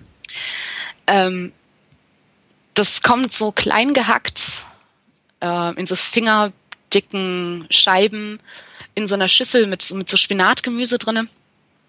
Und das schmeckt, ich kann ja nicht genau sagen, wie es schmeckt, aber es hat so, ein, so eine, wie, wie Kalamare, so, ein, so eine gummiartige Konsistenz. Du kaust da ewig drauf rum. Es ist äh, interessant. Ich habe das äh, mal probiert und dachte mir so, ich glaube, ich bleibe beim Fisch. Interessant ist, ist, immer das Essen, das man nie wieder isst. Ja, ja ist exakt. Aber ähm, sollte man mal ausprobiert haben. Also es ist, äh, ich bin sicher, dass es Leute gibt, denen das auch schmeckt. Mhm. Ähm, ja, ich hatte, bevor ich dahin bin, ohnehin auch so ein bisschen das Problem. Ich bin eigentlich Veganerin. Oh. Das, da hast du aber, glaube ich, wirklich ein Problem, wenn du außerhalb ja. des äh, äh wirklich Wohlstands äh, äh, äh, Speckgürtels. Speckgürtels, ja, ja also das, das im, im guten oder was heißt im ja doch im, im wirklich pappsatten Teil des Westens ist es glaube ich überhaupt kein Problem Veganer zu sein, aber sobald du auch nur äh, die Bundesrepublik verlässt, könnte das schon schwierig werden. Ja, also ich dachte mir halt so von vornherein gut, wir ja. versuchen es mal mit vegetarisch. Ähm, hab dann aber auch schon vorher relativ schnell mir gedacht, also ich habe da mit Leuten gesprochen, die wie gesagt häufiger schon in Nigeria waren und dachte mir dann so, ja gut Mädchen, dann kneifst du jetzt halt für vier Wochen lang die Backen zusammen. Den, den Magen zusammen. Ja. Und wie lange, wie lange hast du, hast du vorher vegan gelebt? Äh, ich bin seit 2000, Anfang 2010 Okay, also lang genug, also nicht, nicht erst so drei Monate irgendwie wie, nee, so, nee. wie so ein Pubertierender. Äh, wie hat das auf dich gewirkt? Das, also ähm, tatsächlich ja. physisch auf dich gewirkt? Ähm, Anders zu essen plötzlich? Ich habe erstmal krass abgenommen. Also ich hatte vorher... Nee, ich meine nicht, nicht, nicht äh, vegan dich zu ernähren, sondern so. davon wieder davon wieder den Rückschritt sozusagen zu machen. Oh. Hast du das irgendwie gespürt? Bist du erstmal krank geworden? Ist deine, deine ja. Haut schlechter? Was auch immer, man, äh, keine krank Ahnung. nicht, nein, aber ich habe mich unwohl gefühlt. Ähm, ich kann dir allerdings nicht ganz genau sagen, ob es einfach auch daran lag, ähm, also bei 38 Grad und wie gesagt so 80 Prozent Luftfeuchtigkeit ist halt mit Energielevel ohnehin nichts los. Mhm. Ne?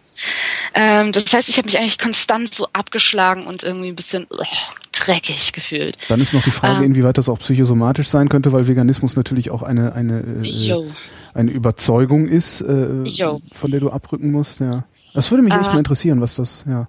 Ja, also ich fand's ich fand's halt jetzt gerade so am Anfang dachte ich mir so, ich habe keinen Bock auf Fleisch. Also ich fand es auch wirklich physisch.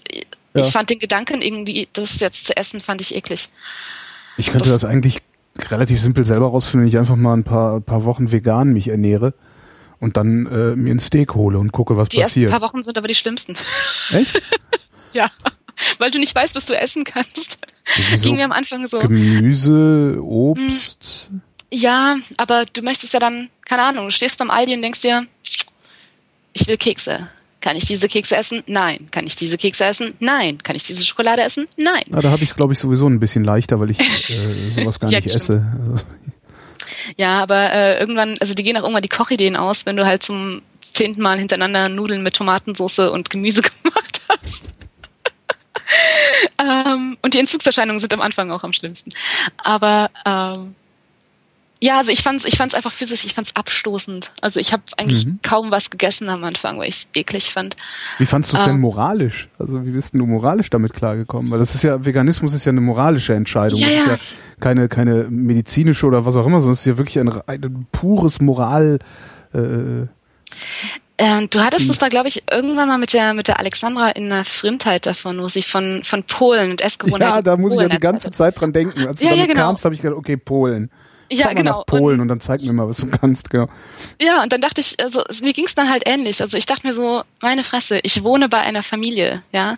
Ich habe die, ich kannte diesen Mann vorher nicht, der war ein, ist quasi ein, ein Bekannter einer meiner alten Dozenten, bei dem ich da gewohnt habe. Und ich habe den einfach im Prinzip angehauen und hab halt, hab halt gesagt, Alter, kann ich bei dir wohnen für vier Wochen? Und er sagt halt, ja. Und dann kann ich halt nicht ankommen mit meiner Attitüde und sagen, aber das esse ich nicht. Ja, ja also sie ja. haben dort, sie haben mich dort eben verköstigt und haben auch wirklich einen Mordsaufwand gemacht und mir immer genau erklärt, was da drinne ist und wie man das macht und so. Und ähm, Fleisch ist ja ohnehin, ist halt ohnehin ein, ein, ein Statusding. Mhm. Also in, in Afrika auch. Also wenn du dir halt Fleisch wirklich leisten kannst, dann ist das eine gute Sache. Ähm, und das heißt, es wurde halt ständig Fleisch gekocht, während ich da war.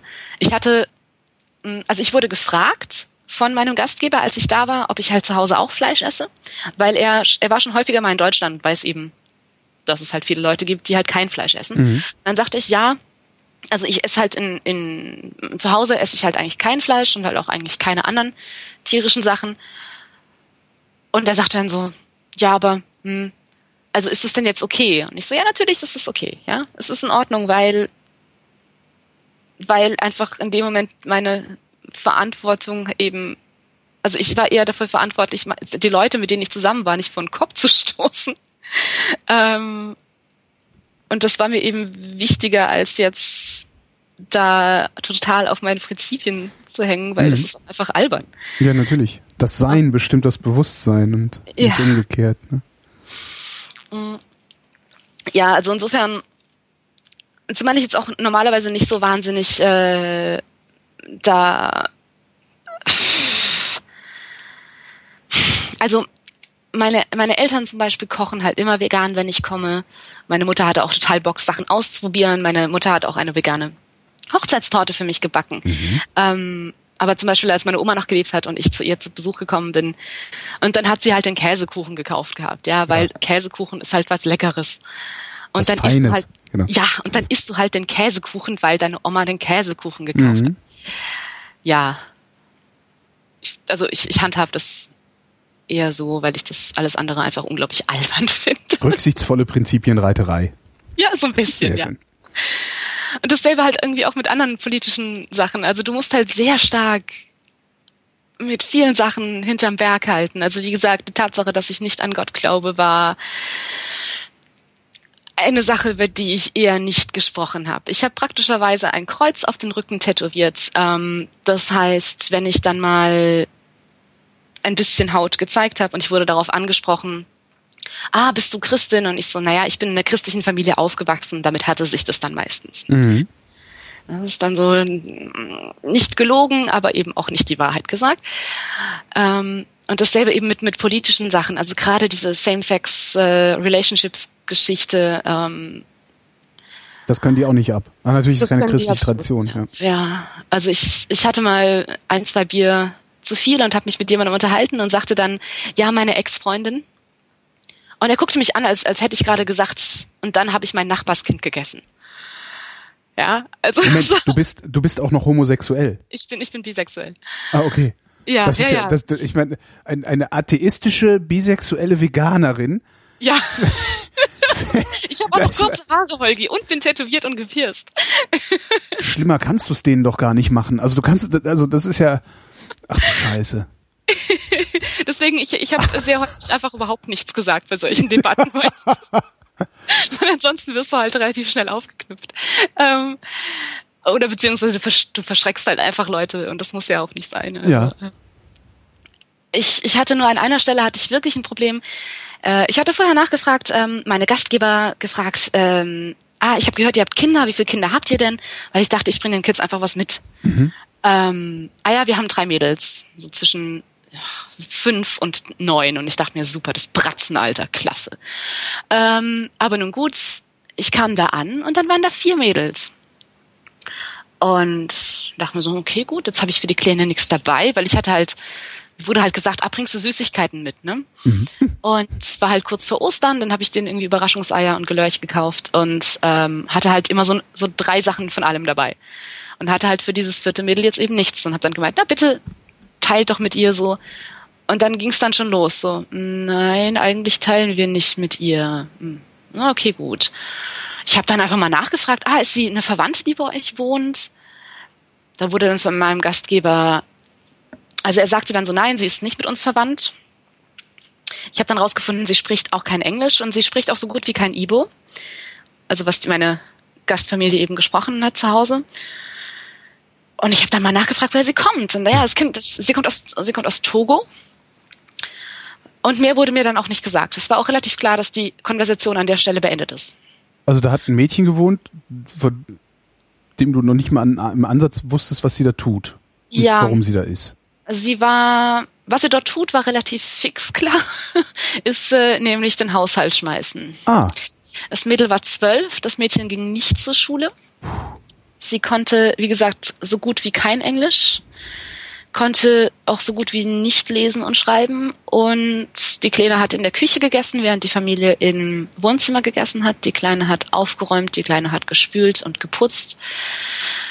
Ähm, und mit Oh. Sicherheit kein Geld dafür bekommen. Nein. Und da hatte ich wirklich, also da war ich wirklich, das war grenzwertig. Da wusste ich dann, ich wusste sehr schwer nur damit umzugehen. Also eigentlich weiß ich bis jetzt noch nicht, was ich davon Konntest du, konntest du dich mit dir irgendwie verständigen? Ja, so mit, mit Händen und Füßen Ja. und mit langsamem Englisch. Ich habe sie mal, wir haben mal zusammen Wäsche aufgehängt. War eine, also es war ein unglaublich zuvorkommendes Mädel auch. Also ich, ich bin ins Bad gegangen, um meine, meine Wäsche mit der Hand rauszuwaschen. Und sie kam dann an und ähm, sagte ihm, ich, ich helfe dir, ich helfe dir oder ich mache das für dich. Und ich sagte, nein, nein, nein, ich mache das schon. Und dann haben wir uns darauf geeinigt, ich wasche meine Wäsche, aber sie hängt sie auf. Mhm. Und ich habe ihr dann eben geholfen, die Wäsche mit nach draußen zu tragen. Wir haben sie dann zusammen aufgehängt. Und dann habe ich sie eben gefragt, seit wann sie denn jetzt hier ist in Nigeria. Und äh, ja, seit Dezember letzten Jahres, also so fünf Monate ungefähr. Und dann meinte ich, ja, ist deine, mh, ist deine Familie denn in Togo? Dann kam erstmal nichts. Ich habe dann nochmal nachgefragt, anders formuliert, weil ich nicht wusste, ob sie es verstanden hat. Und dann sagte sie, guckt sie mich an und sagt einfach nur, ich bin jetzt hier. Und dann hat sie weiterhin schweigend mit mir die Wäsche aufgehängt. Und mehr habe ich nicht erfahren, weil Mhm. keiner darüber gesprochen hat.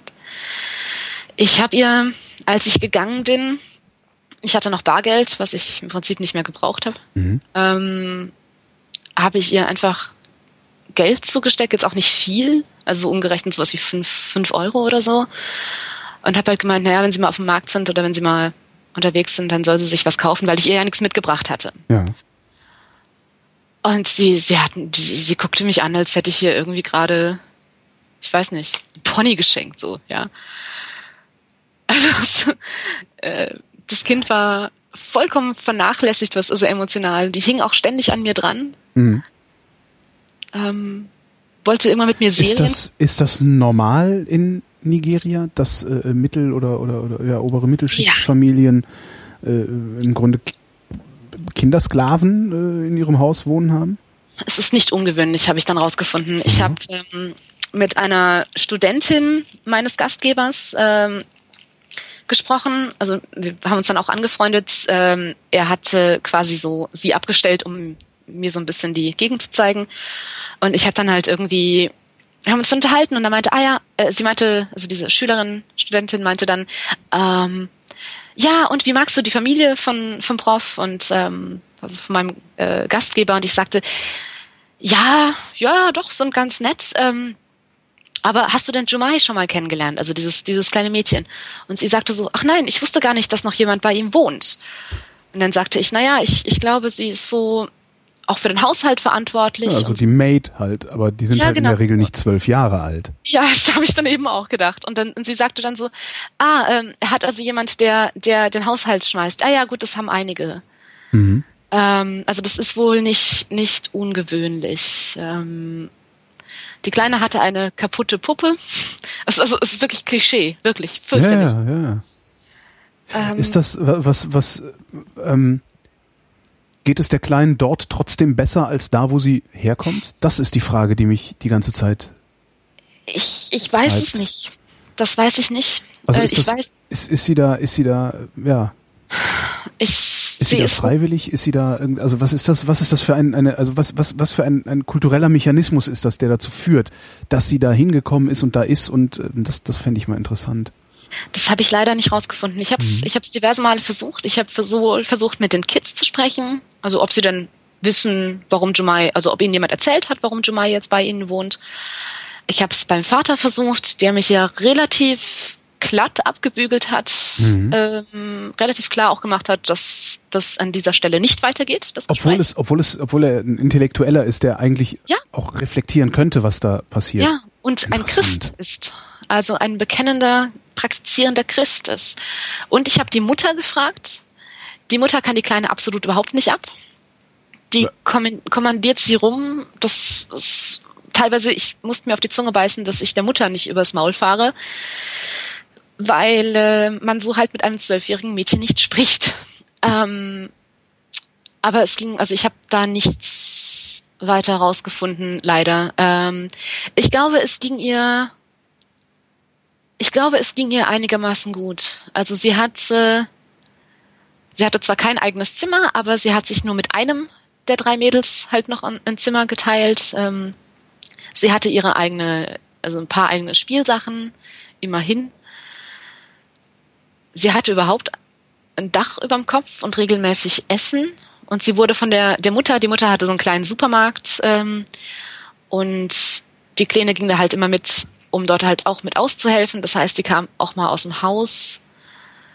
Ich würde mal sagen, im Großen und Ganzen geht's der Kleinen dort wahrscheinlich gut.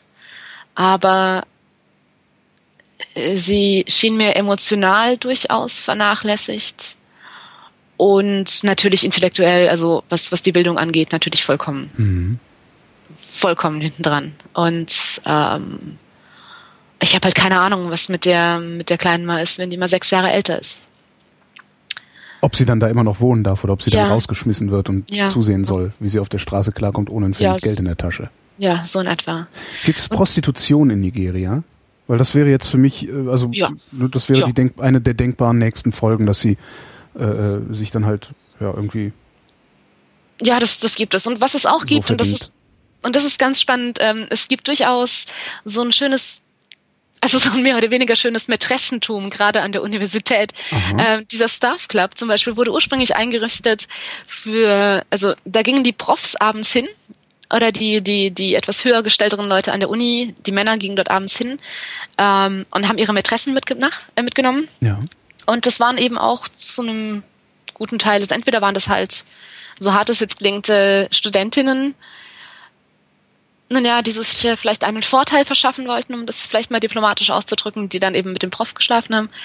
Ähm, oder es waren eben wirklich professionelle äh, Prostituierte, die, mhm. die die Herren dann dort mit hingebracht haben. Ähm. Ist das ist das da äh, verpönt oder ist das ist das akzeptiert? Also weil Prostitution ist ja prinzipiell kein Problem. Aber, ja, ja. aber äh, halt die Frage ist halt immer, was die Gründe sind, warum du äh, Prostituierte wirst. Und ich könnte mir halt vorstellen, dass bei einem, bei einem äh, niedrigen Alphabetisierungsgrad, also wenig, ja, also dass du, ja, wenn du nichts kannst, äh, ist das ja. im Zweifelsfall das Letzte, was du kannst. Ähm, das heißt, du machst es ja. vielleicht nicht mehr unbedingt ja, freiwillig. Freiwillig schon, weil du vielleicht gar nicht, ja. also du, wirst halt von den Umständen gezwungen, nicht unbedingt von einem anderen Individuum, aber ja. Ja, das meinte ich mit freiwillig. Not, ja. Ähm, nun ja, also gerade gerade in den christlichen Teilen und naja, in dem muslimischen Teil sicherlich auch, ist das jetzt nichts, worüber man spricht, ja. Also es gibt dort keine Sexarbeiterlobby, wie es, äh, mhm. wie es vielleicht hierzulande der Fall ist, auf gar keinen Fall. Ähm, es ist aber durchaus was, was also benutzt wird, ja. Also es ist eine, es ist eine Möglichkeit für Männer, sich äh, nun zu vergnügen, wenn sie das denn gerne möchten und das bezahlen können. Also es wird gemacht, aber es ist jetzt nichts, was ähm, okay ist und es ist auch nichts, was schon gar nichts, was was irgendwie eine Lobby hat. Also das ist kein Beruf. Das ist kein Beruf. Ja. Das ist im Prinzip eine Zumutung. Wenn du das, wenn du das bist, dann bist du relativ weit unten. Äh, ist, ähm, ist, es denn akzeptiert oder wird es so, hm, ja, geduldet? Halt so, hm. Ich weiß nicht, wie es rechtlich ist, das kann ich dir nicht so genau sagen. Nee, ich meine eher, ich meine eher sozial, also es ist, es ist eigentlich, es gibt keine High-Class-Hookers, ja. Also okay. es gibt keine. Ähm, nee, aber wenn ich zum Beispiel ja. in so in so Länder wie Thailand gucke oder sowas, da mhm. scheint das zumindest in, in meiner Wahrnehmung scheint das völlig normal zu sein, gesellschaftlich akzeptiert zu sein, dass es Prostitution nein. gibt. Nein, nein, das ist doch nicht so. Es gibt dort auch, wie gesagt, also so eine Art von, von Tourismus oder sowas gibt's dort eben auch nicht. Zumindest nicht meiner Wahrnehmung nach und auch nicht jetzt irgendwie in einem, in einem gesellschaftlichen Diskurs oder so. Also das ist nichts, worüber gesprochen wird und das ist mhm. auch nichts, was irgendwie okay ist. Das ist kein Job, der ähm, das ist kein Job, wie gesagt. Also damit, damit äh, das ist nichts, was man tut. Okay. Ähm, Du sagst gerade Tourismus, äh, ist das ein Land, in, in das man in Urlaub fährt? Ist das ein Land, in dem man als Tourist äh, ja, wenn du, wenn du sadist, äh, sadistisch, ja, wenn du masochistisch veranlagt bist, kannst du das machen. Nein, ähm, ich würde unglaublich gerne nochmal hinfahren. Also mhm. ich habe jetzt, ich habe jetzt durchaus äh, ja auch ein bisschen granted teilweise, aber es ist ein unglaublich schönes Land. Ähm, ich bin wie gesagt in Lagos angekommen und Lagos ist an, an der Küste unten, auf so einer Halbinsel vor der, vor der nigerianischen Küste. Und musste dann 200 Kilometer inland fahren. Ähm, es gibt da den, den Lagos Ibadan Highway. Das heißt, du fährst im Prinzip Autobahn für 200 Kilometer. Mhm. Und ich hatte einen, ähm, einen privaten Fahrer quasi organisiert von der Uni über mehrere Stationen, der mich dann am Flughafen abgeholt hat, abends in, im Hotel abgeworfen hat und äh, morgens wieder eingesammelt hat und mich nach Ibadan gebracht hat. Und du fährst da, sobald du mal aus diesem, aus dieser absoluten Hölle, die Lagos Innenstadt ist, raus bist, ist es ein wahnsinnig schönes Land. Es ist grün, es ist voll mit, mit Bäumen und mit Palmen und mit bunten Blüten und ähm, du hast halt, du hast Berge, die da, ja, also die eben komplett, komplett überwuchert sind und äh, du kannst meilenweit gucken und siehst halt im Prinzip nur Wald. Mhm. Das ist sehr, sehr schön. Das Klima ist jetzt nicht unbedingt freundlich für Menschen, die mit äh, Temperatur, also die temperaturempfindlich sind. Das ist man sollte wirklich, tropentauglich sein. Ja, mhm. absolut. Und ähm, wie gesagt, gerade als Frau möchtest du vielleicht nicht unbedingt alleine reisen. Mhm. Ähm, als ich habe keine, ich habe noch von keinem männlichen äh, Kollegen oder so gehört, der in Nigeria war, der irgendwelche Probleme hatte. Mhm. Ähm, auch was solche Sachen wie Straßensperren angeht. Dafür wurde ich zwar gewarnt, also so, naja, du, du möchtest äh, vielleicht kleine Umschläge bereithalten, um äh, die Leute also allgemeine Verkehrskontrolle heißt so viel, ja. gib mir mal Kohle, sonst nehme ich deine Karre auseinander. Ja, so in etwa. Okay. Also das möchte man vielleicht machen. Hm? Ich hatte mich aber relativ früh schon entschieden, dass ich das eigentlich wirklich absolut nicht machen möchte. Ähm, auch am Flughafen gab es eben die, es gab so die Gerüchte, naja, du, du auch da eine kleine Summe Geld bereithalten, weil ansonsten nehmen sie den Koffer auseinander. Ich hatte keine Probleme damit, absolut keine. Ähm, auf dem Rückflug, ich stand in so einer Schlange und sie nehmen dir wirklich, also die nehmen allen Leuten wirklich die Koffer komplett auseinander und ich kam da hin und dachte mir so, boah, ich habe jetzt so richtig Lust darauf, dass mir irgendwelche fünf äh, Flughafenbediensteten in meiner Unterwäsche rumwühlen. Ja. ja. Und der machte meinen Koffer an der Seite so auf, sagte, ach, wohin fliegen Sie denn? Ähm, und ich sagte, naja, zurück nach Großbritannien. Ah ja, okay, mach den Koffer wieder zu und lässt mich gehen. Also da, es war so eine der wenigen Male, wo dann äh, weiße Frau sein vielleicht auch mal einen Vorteil hatte. Mhm. Ähm, aber also Korruption kannst du machen, musst du aber nicht, um das jetzt mal hart zu sagen. Ja. Ähm, nee, ansonsten, äh, wie gesagt, kulinarisch durchaus auch echt, echt was, was man, was man mal gemacht haben kann. Ähm, ich bin ohnehin ein großer Fan von, also auch karibischem Essen, von westafrikanischem Essen. Ich habe einen sehr guten Freund, der ähm, aus Montserrat kommt, also aus der Karibik, der äh, Vegetarier ist und daher halt auch sehr viel so Essen, also vegetarisches Essen aus der Karibik kocht, auch mit, mit westafrikanischen Zutaten. Äh, kann man also, kann man, kannst du echt empfehlen, weil das Essen ist wirklich klasse dort. Und es ist halt billig. Also, welche, welche Erkenntnisse für deine Doktorarbeit hast du denn eigentlich gewonnen? Oh. Während du da warst. Ja. Hast du, hast du die, hast du die Erkenntnisse gewonnen, die du auch gesucht hast, oder? Nein. Völlig andere. Um es hart zu sagen, nein. Ähm, ich arbeite hier vor allem, also in Großbritannien vor allem, in einem Archiv in Birmingham. Und dort ist natürlich alles schön gut westlich aufgeräumt. Ja, du gibst dort deinen, äh, deinen Request-Slip ab. Also du sagst, ich möchte gerne mir dieses Dokument angucken, dann dauert das 20 Minuten, dann hast du das. Mhm mir war natürlich vollkommen klar, dass das dort nicht so funktioniert, aber ich hätte nicht erwartet, dass es ein solchen, solch ein Desaster wird. Ähm, ich hatte extra vorher schon mal nachgefragt nach gewissen Dokumenten. Also ich wollte mir der Grund, warum ich nach Nigeria gefahren bin, ähm, war, dass dort das Staatsarchiv, ähm, dass es dort das Staatsarchiv gibt und eben in dieser Filiale in, ähm, in Ibadan, wo ich dann war, gibt es vor allem Dokumente ähm, der Missionare aus dem frühen 20. Jahrhundert. Und ich wollte mir angucken, was die eben so schreiben über ihre missionarische Arbeit, jetzt wo die Kolonialherrschaft eben so voll im Gange ist. Mhm. Und diese Dokumente, diese Originaldokumente, die liegen eben dort in, in Ibadan. Und ich hatte extra schon vorher E-Mails hingeschrieben und hatte gefragt, so, habt ihr diese Dokumente auch wirklich? Bitte, versprecht mir, dass ihr diese Dokumente habt. Und dann, ja, ja, natürlich, haben wir alles da, haben wir alles da. Und ich kam dorthin und ähm, sagte, ich hätte gerne diese Dokumente. Ja, aber die sind leider im Archiv in, in Inogu. So, ja, toll. Die, die sind bitte wo? ach so, das ist ja auch nur 400 Kilometer weg, das ist ja kein Problem. Ähm, das heißt, du fängst dann halt an so an zu improvisieren, so gut, was könnte ich eigentlich noch machen? Ähm, ja, ich könnte mir mal geschichtliche Dokumente angucken. Ähm, dann hatte ich den Katalog vor, davor ähm, und dachte, ja, das sind die Dokumente, die ich sehen möchte. Das ist der Katalog von diesem Archiv, also gehe ich doch davon aus, dass diese Dokumente da sind. Hm, ich würde mal sagen, 70 Prozent der Dokumente, die ich angefragt habe, waren nicht da, gerade nicht verfügbar, hatte der Hund gefressen, war irgendwie durch einen Wasserschaden, also hat einen Wasserschaden abbekommen oder war anderweitig irgendwie nicht verfügbar.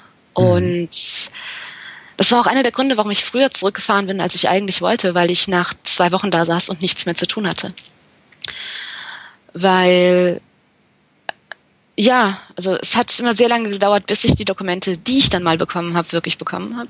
Und dann war es eben nur so ungefähr 30 Prozent.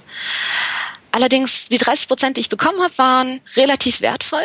Mhm. Ich habe ähm, einen guten Einblick daran bekommen, wie die Stellung von Frauen bei den Missionaren war. Also sowohl der Missionarsfrauen, also die meisten waren ja verheiratet, und das waren ja durchaus. Ich muss gerade über das Wort Missionarsstellung, ja. komme ich gerade in meinem Kopf nicht drüber. Und ich dachte mir, bevor das jetzt irgendwie zwischen uns steht, sage ich das einfach. Ich, Entschuldigung. Ich, ähm, ich, bin, ich bin sehr schlicht. Ich, das merkt man nicht. Schwein gehabt. Äh, Missionarsstellung habe ich allerdings in QI von Stephen Fry gelernt, hat offensichtlich nichts mit, äh, mit dem Missionartum an sich zu tun. Mhm. Aber ich ja, allerdings wusste er auch keine gute, also er kannte auch keine gute Herleitung, warum es dann Missionarstellung heißt. Aber nun, ähm, äh, ja, also eben die Missionarsfrauen, ähm, die waren ja dort auch mit dabei ähm, in, in Westafrika und von denen hört man aber relativ wenig, weil die im Gegensatz zu ihren Männern natürlich nicht groß mit der Missionarsgesellschaft in Kontakt gestanden haben. Mhm. Aber bei so ein paar wenigen gibt's dann doch noch Briefe. Und äh, diese Briefe lagen dann eben vor allem in diesem Archiv in Ibadan. Und das war ganz spannend, mal so ein bisschen diese private Seite von diesen professionellen, professionellen Christen, wenn du so willst, ähm, mitzubekommen. Mhm. Also die Frauen erzählen dann eben viel über über die Familie, sie erzählen viel über die, die Schulen, in denen die Frauen sehr stark eingebunden waren. Ähm, du kriegst mehr so einen, so einen menschlichen Einblick in diese Missionarsarbeit. Also, ähm, dass es auch zum Teil wirklich richtig, richtig harte Arbeit gewesen sein muss. Also, wenn du eben zum Beispiel keine Malaria-Medikamente hast und du sitzt eben da und hast da drei Leute zu versorgen, die gleichzeitig an Malaria erkrankt sind und du weißt nicht, was du machen musst oder was du machen kannst. Oder äh, wenn der äh, örtliche Stammeshäuptling mal wieder beschlossen hat, dass er deine Kirche niederreißt, weil Christen brauchen wir hier nicht. Ähm, das heißt, es ist gerade gerade die Dokumente von den Frauen, da kriegst du so ein bisschen so eine hinter der Kulisse so einen Einblick und das fand ich sehr spannend. Wenn du ah. den Löwenanteil der Dokumente, die du eigentlich sehen wolltest, nicht gesehen hast, dann äh, musst du noch mal hin? Weil du sagst, du würdest gern noch mal hin, aber vielleicht musst du ja. Nee, ich, ähm, es hilft ja nichts. Mhm. Also die Dokumente sind weg. Äh, Schätzungs, also die, ja, weg, ja, okay. wirklich. Und, und das da blutet mein Herz. Mhm.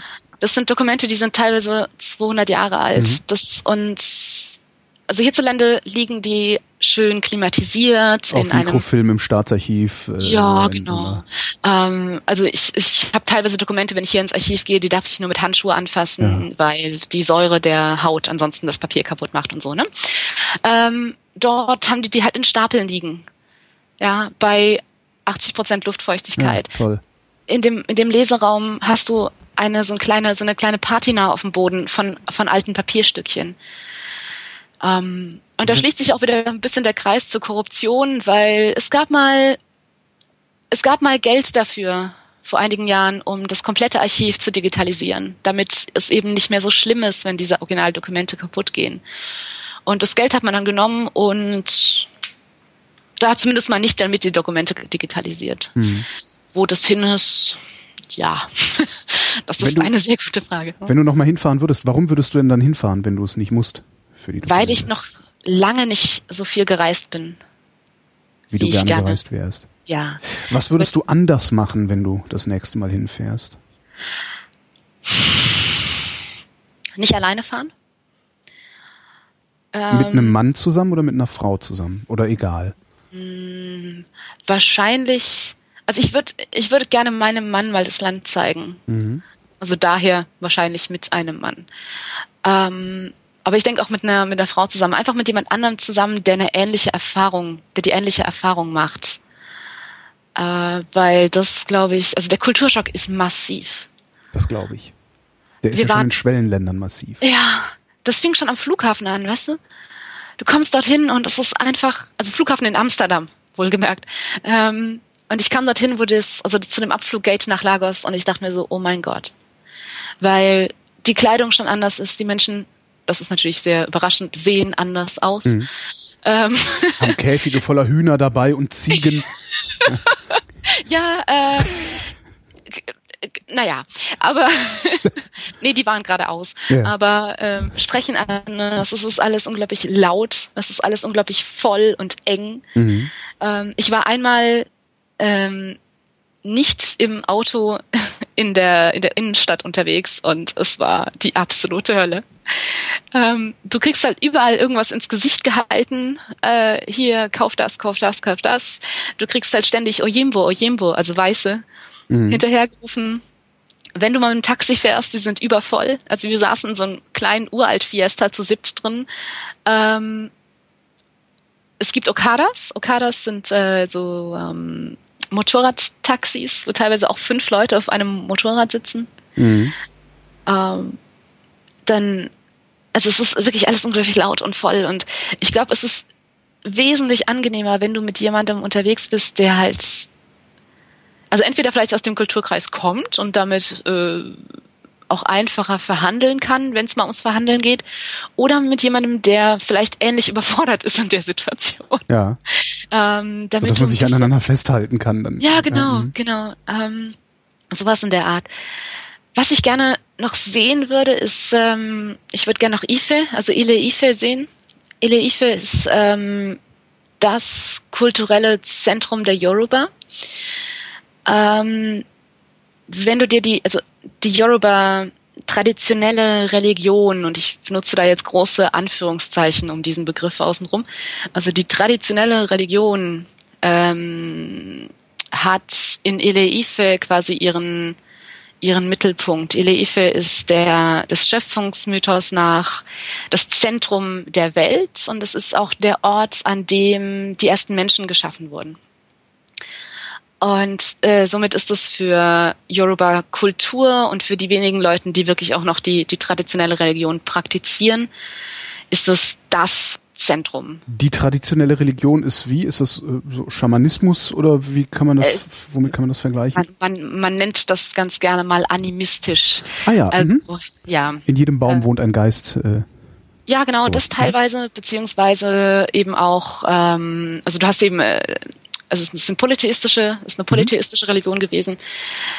Es gab einen Hauptgott, ja. allerdings ist man sich da in der Forschung nicht so ganz drüber im Klaren, ob es den schon gab, bevor die Christen und die Moslems kamen mhm. oder nicht.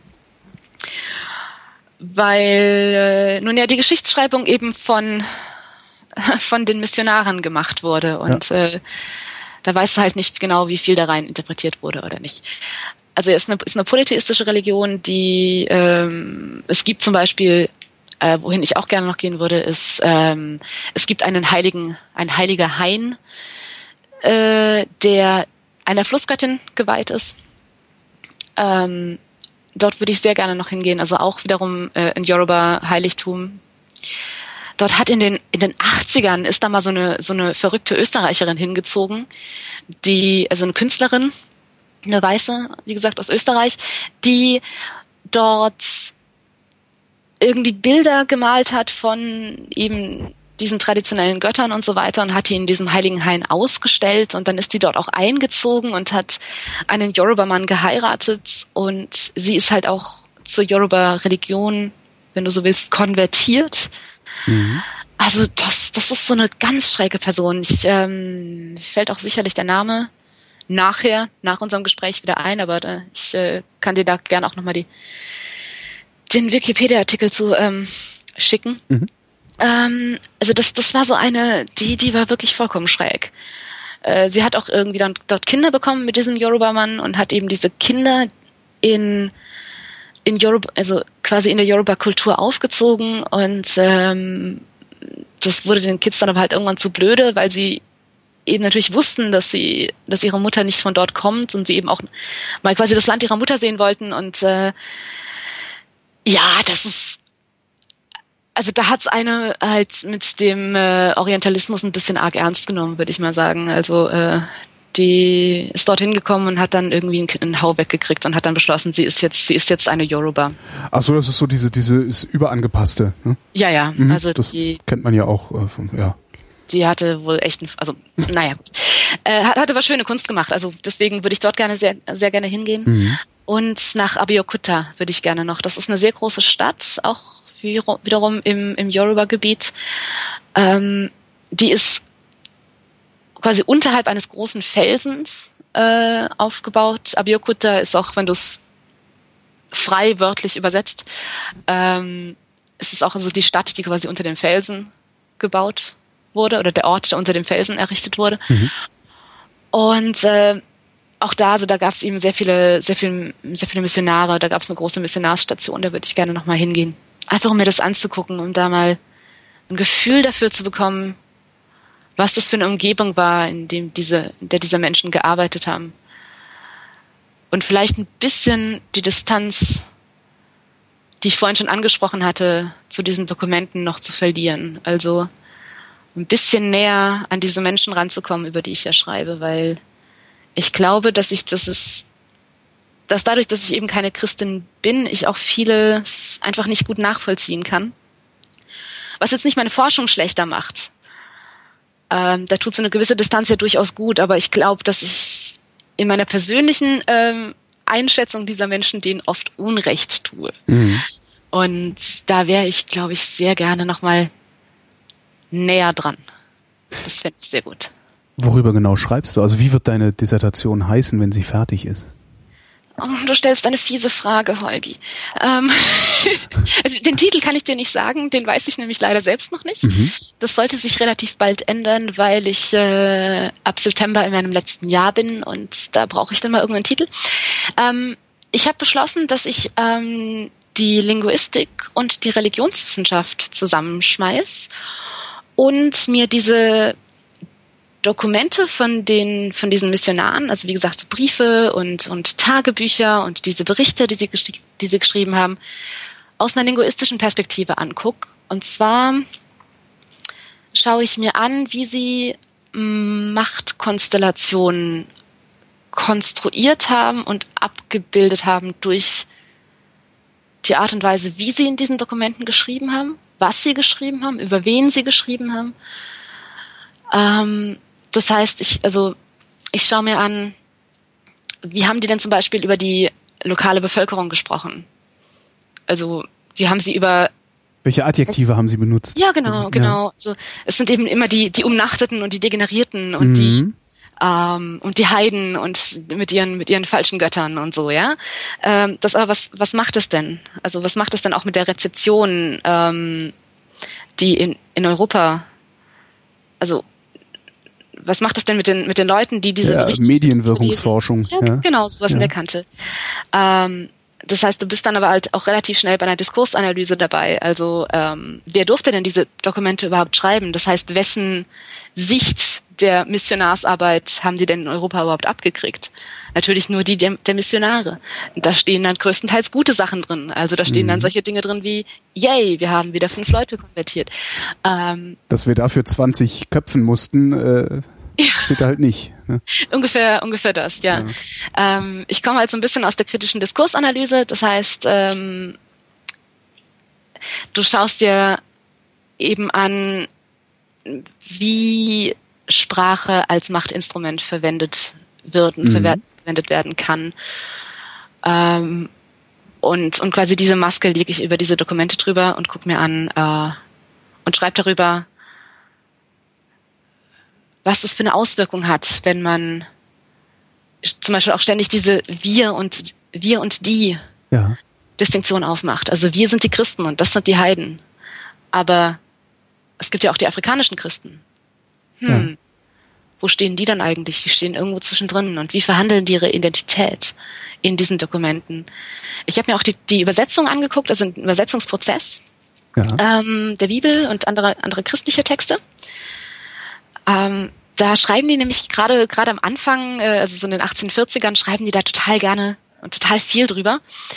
Ähm, und das ist total spannend, wie sie dann, wie sie dann überlegen, wie sie ähm, Konzepte, die es im Yoruba nicht gibt, im Yoruba ausdrücken. Ja. Ähm, und äh, da gibt's dann so diverse, äh, wirklich, also Kontroversen in diesen Briefen, da, da, da, da keifen die sich gegenseitig an, diese unglaublich eigentlich normalerweise ernsthaften Männer, äh, und streiten sich darüber, wie man jetzt Gott übersetzt oder wie man ähm, Klar, weil das sind, das sind die philosophischen Konzepte, von denen wir ganz am Anfang geredet haben, die du, ja, die ja, du ja genau. irgendwie transportiert bekommen musst, ja. Genau. Ähm, also da habe ich auch ein, da habe ich ein Paper dazu geschrieben und das hat echt Spaß gemacht.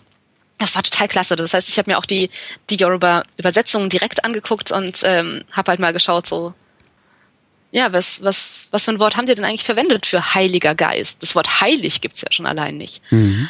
Ähm, und dann das Wort Geist, also verwende ich dann das, was im Yoruba oder in der Yoruba-Religion sowas wie die Totengeister beschreibt. Ja, das will ich ja eigentlich auch nicht. Ne?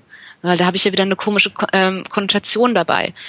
Bediene ich mich bei aus, also bei dem äh, Vokabular, was die Moslems verwenden, ist ja auch eine monotheistische Religion. Hm. Aber die Moslems sind ja eigentlich keine richtigen, das ist ja keine richtige Religion, ne? Also, das heißt, du bist da halt auch wieder so in so einem. Das ist keine richtige Religion? Also für die Christen. Ach so, ja. Ja. Um Gottes Willen, nein, nein, nein, nein, nein. ich dachte, hä? entschuldige, entschuldige. Äh, nein, also für die Christen, ja. Also es ist zwar auch eine, ist zwar eine monotheistische Religion, ist also schon mal besser als dieses Heidentum hier mit ihren vielen Göttern, aber so so richtig ist es ja auch nicht. Ne? Mhm.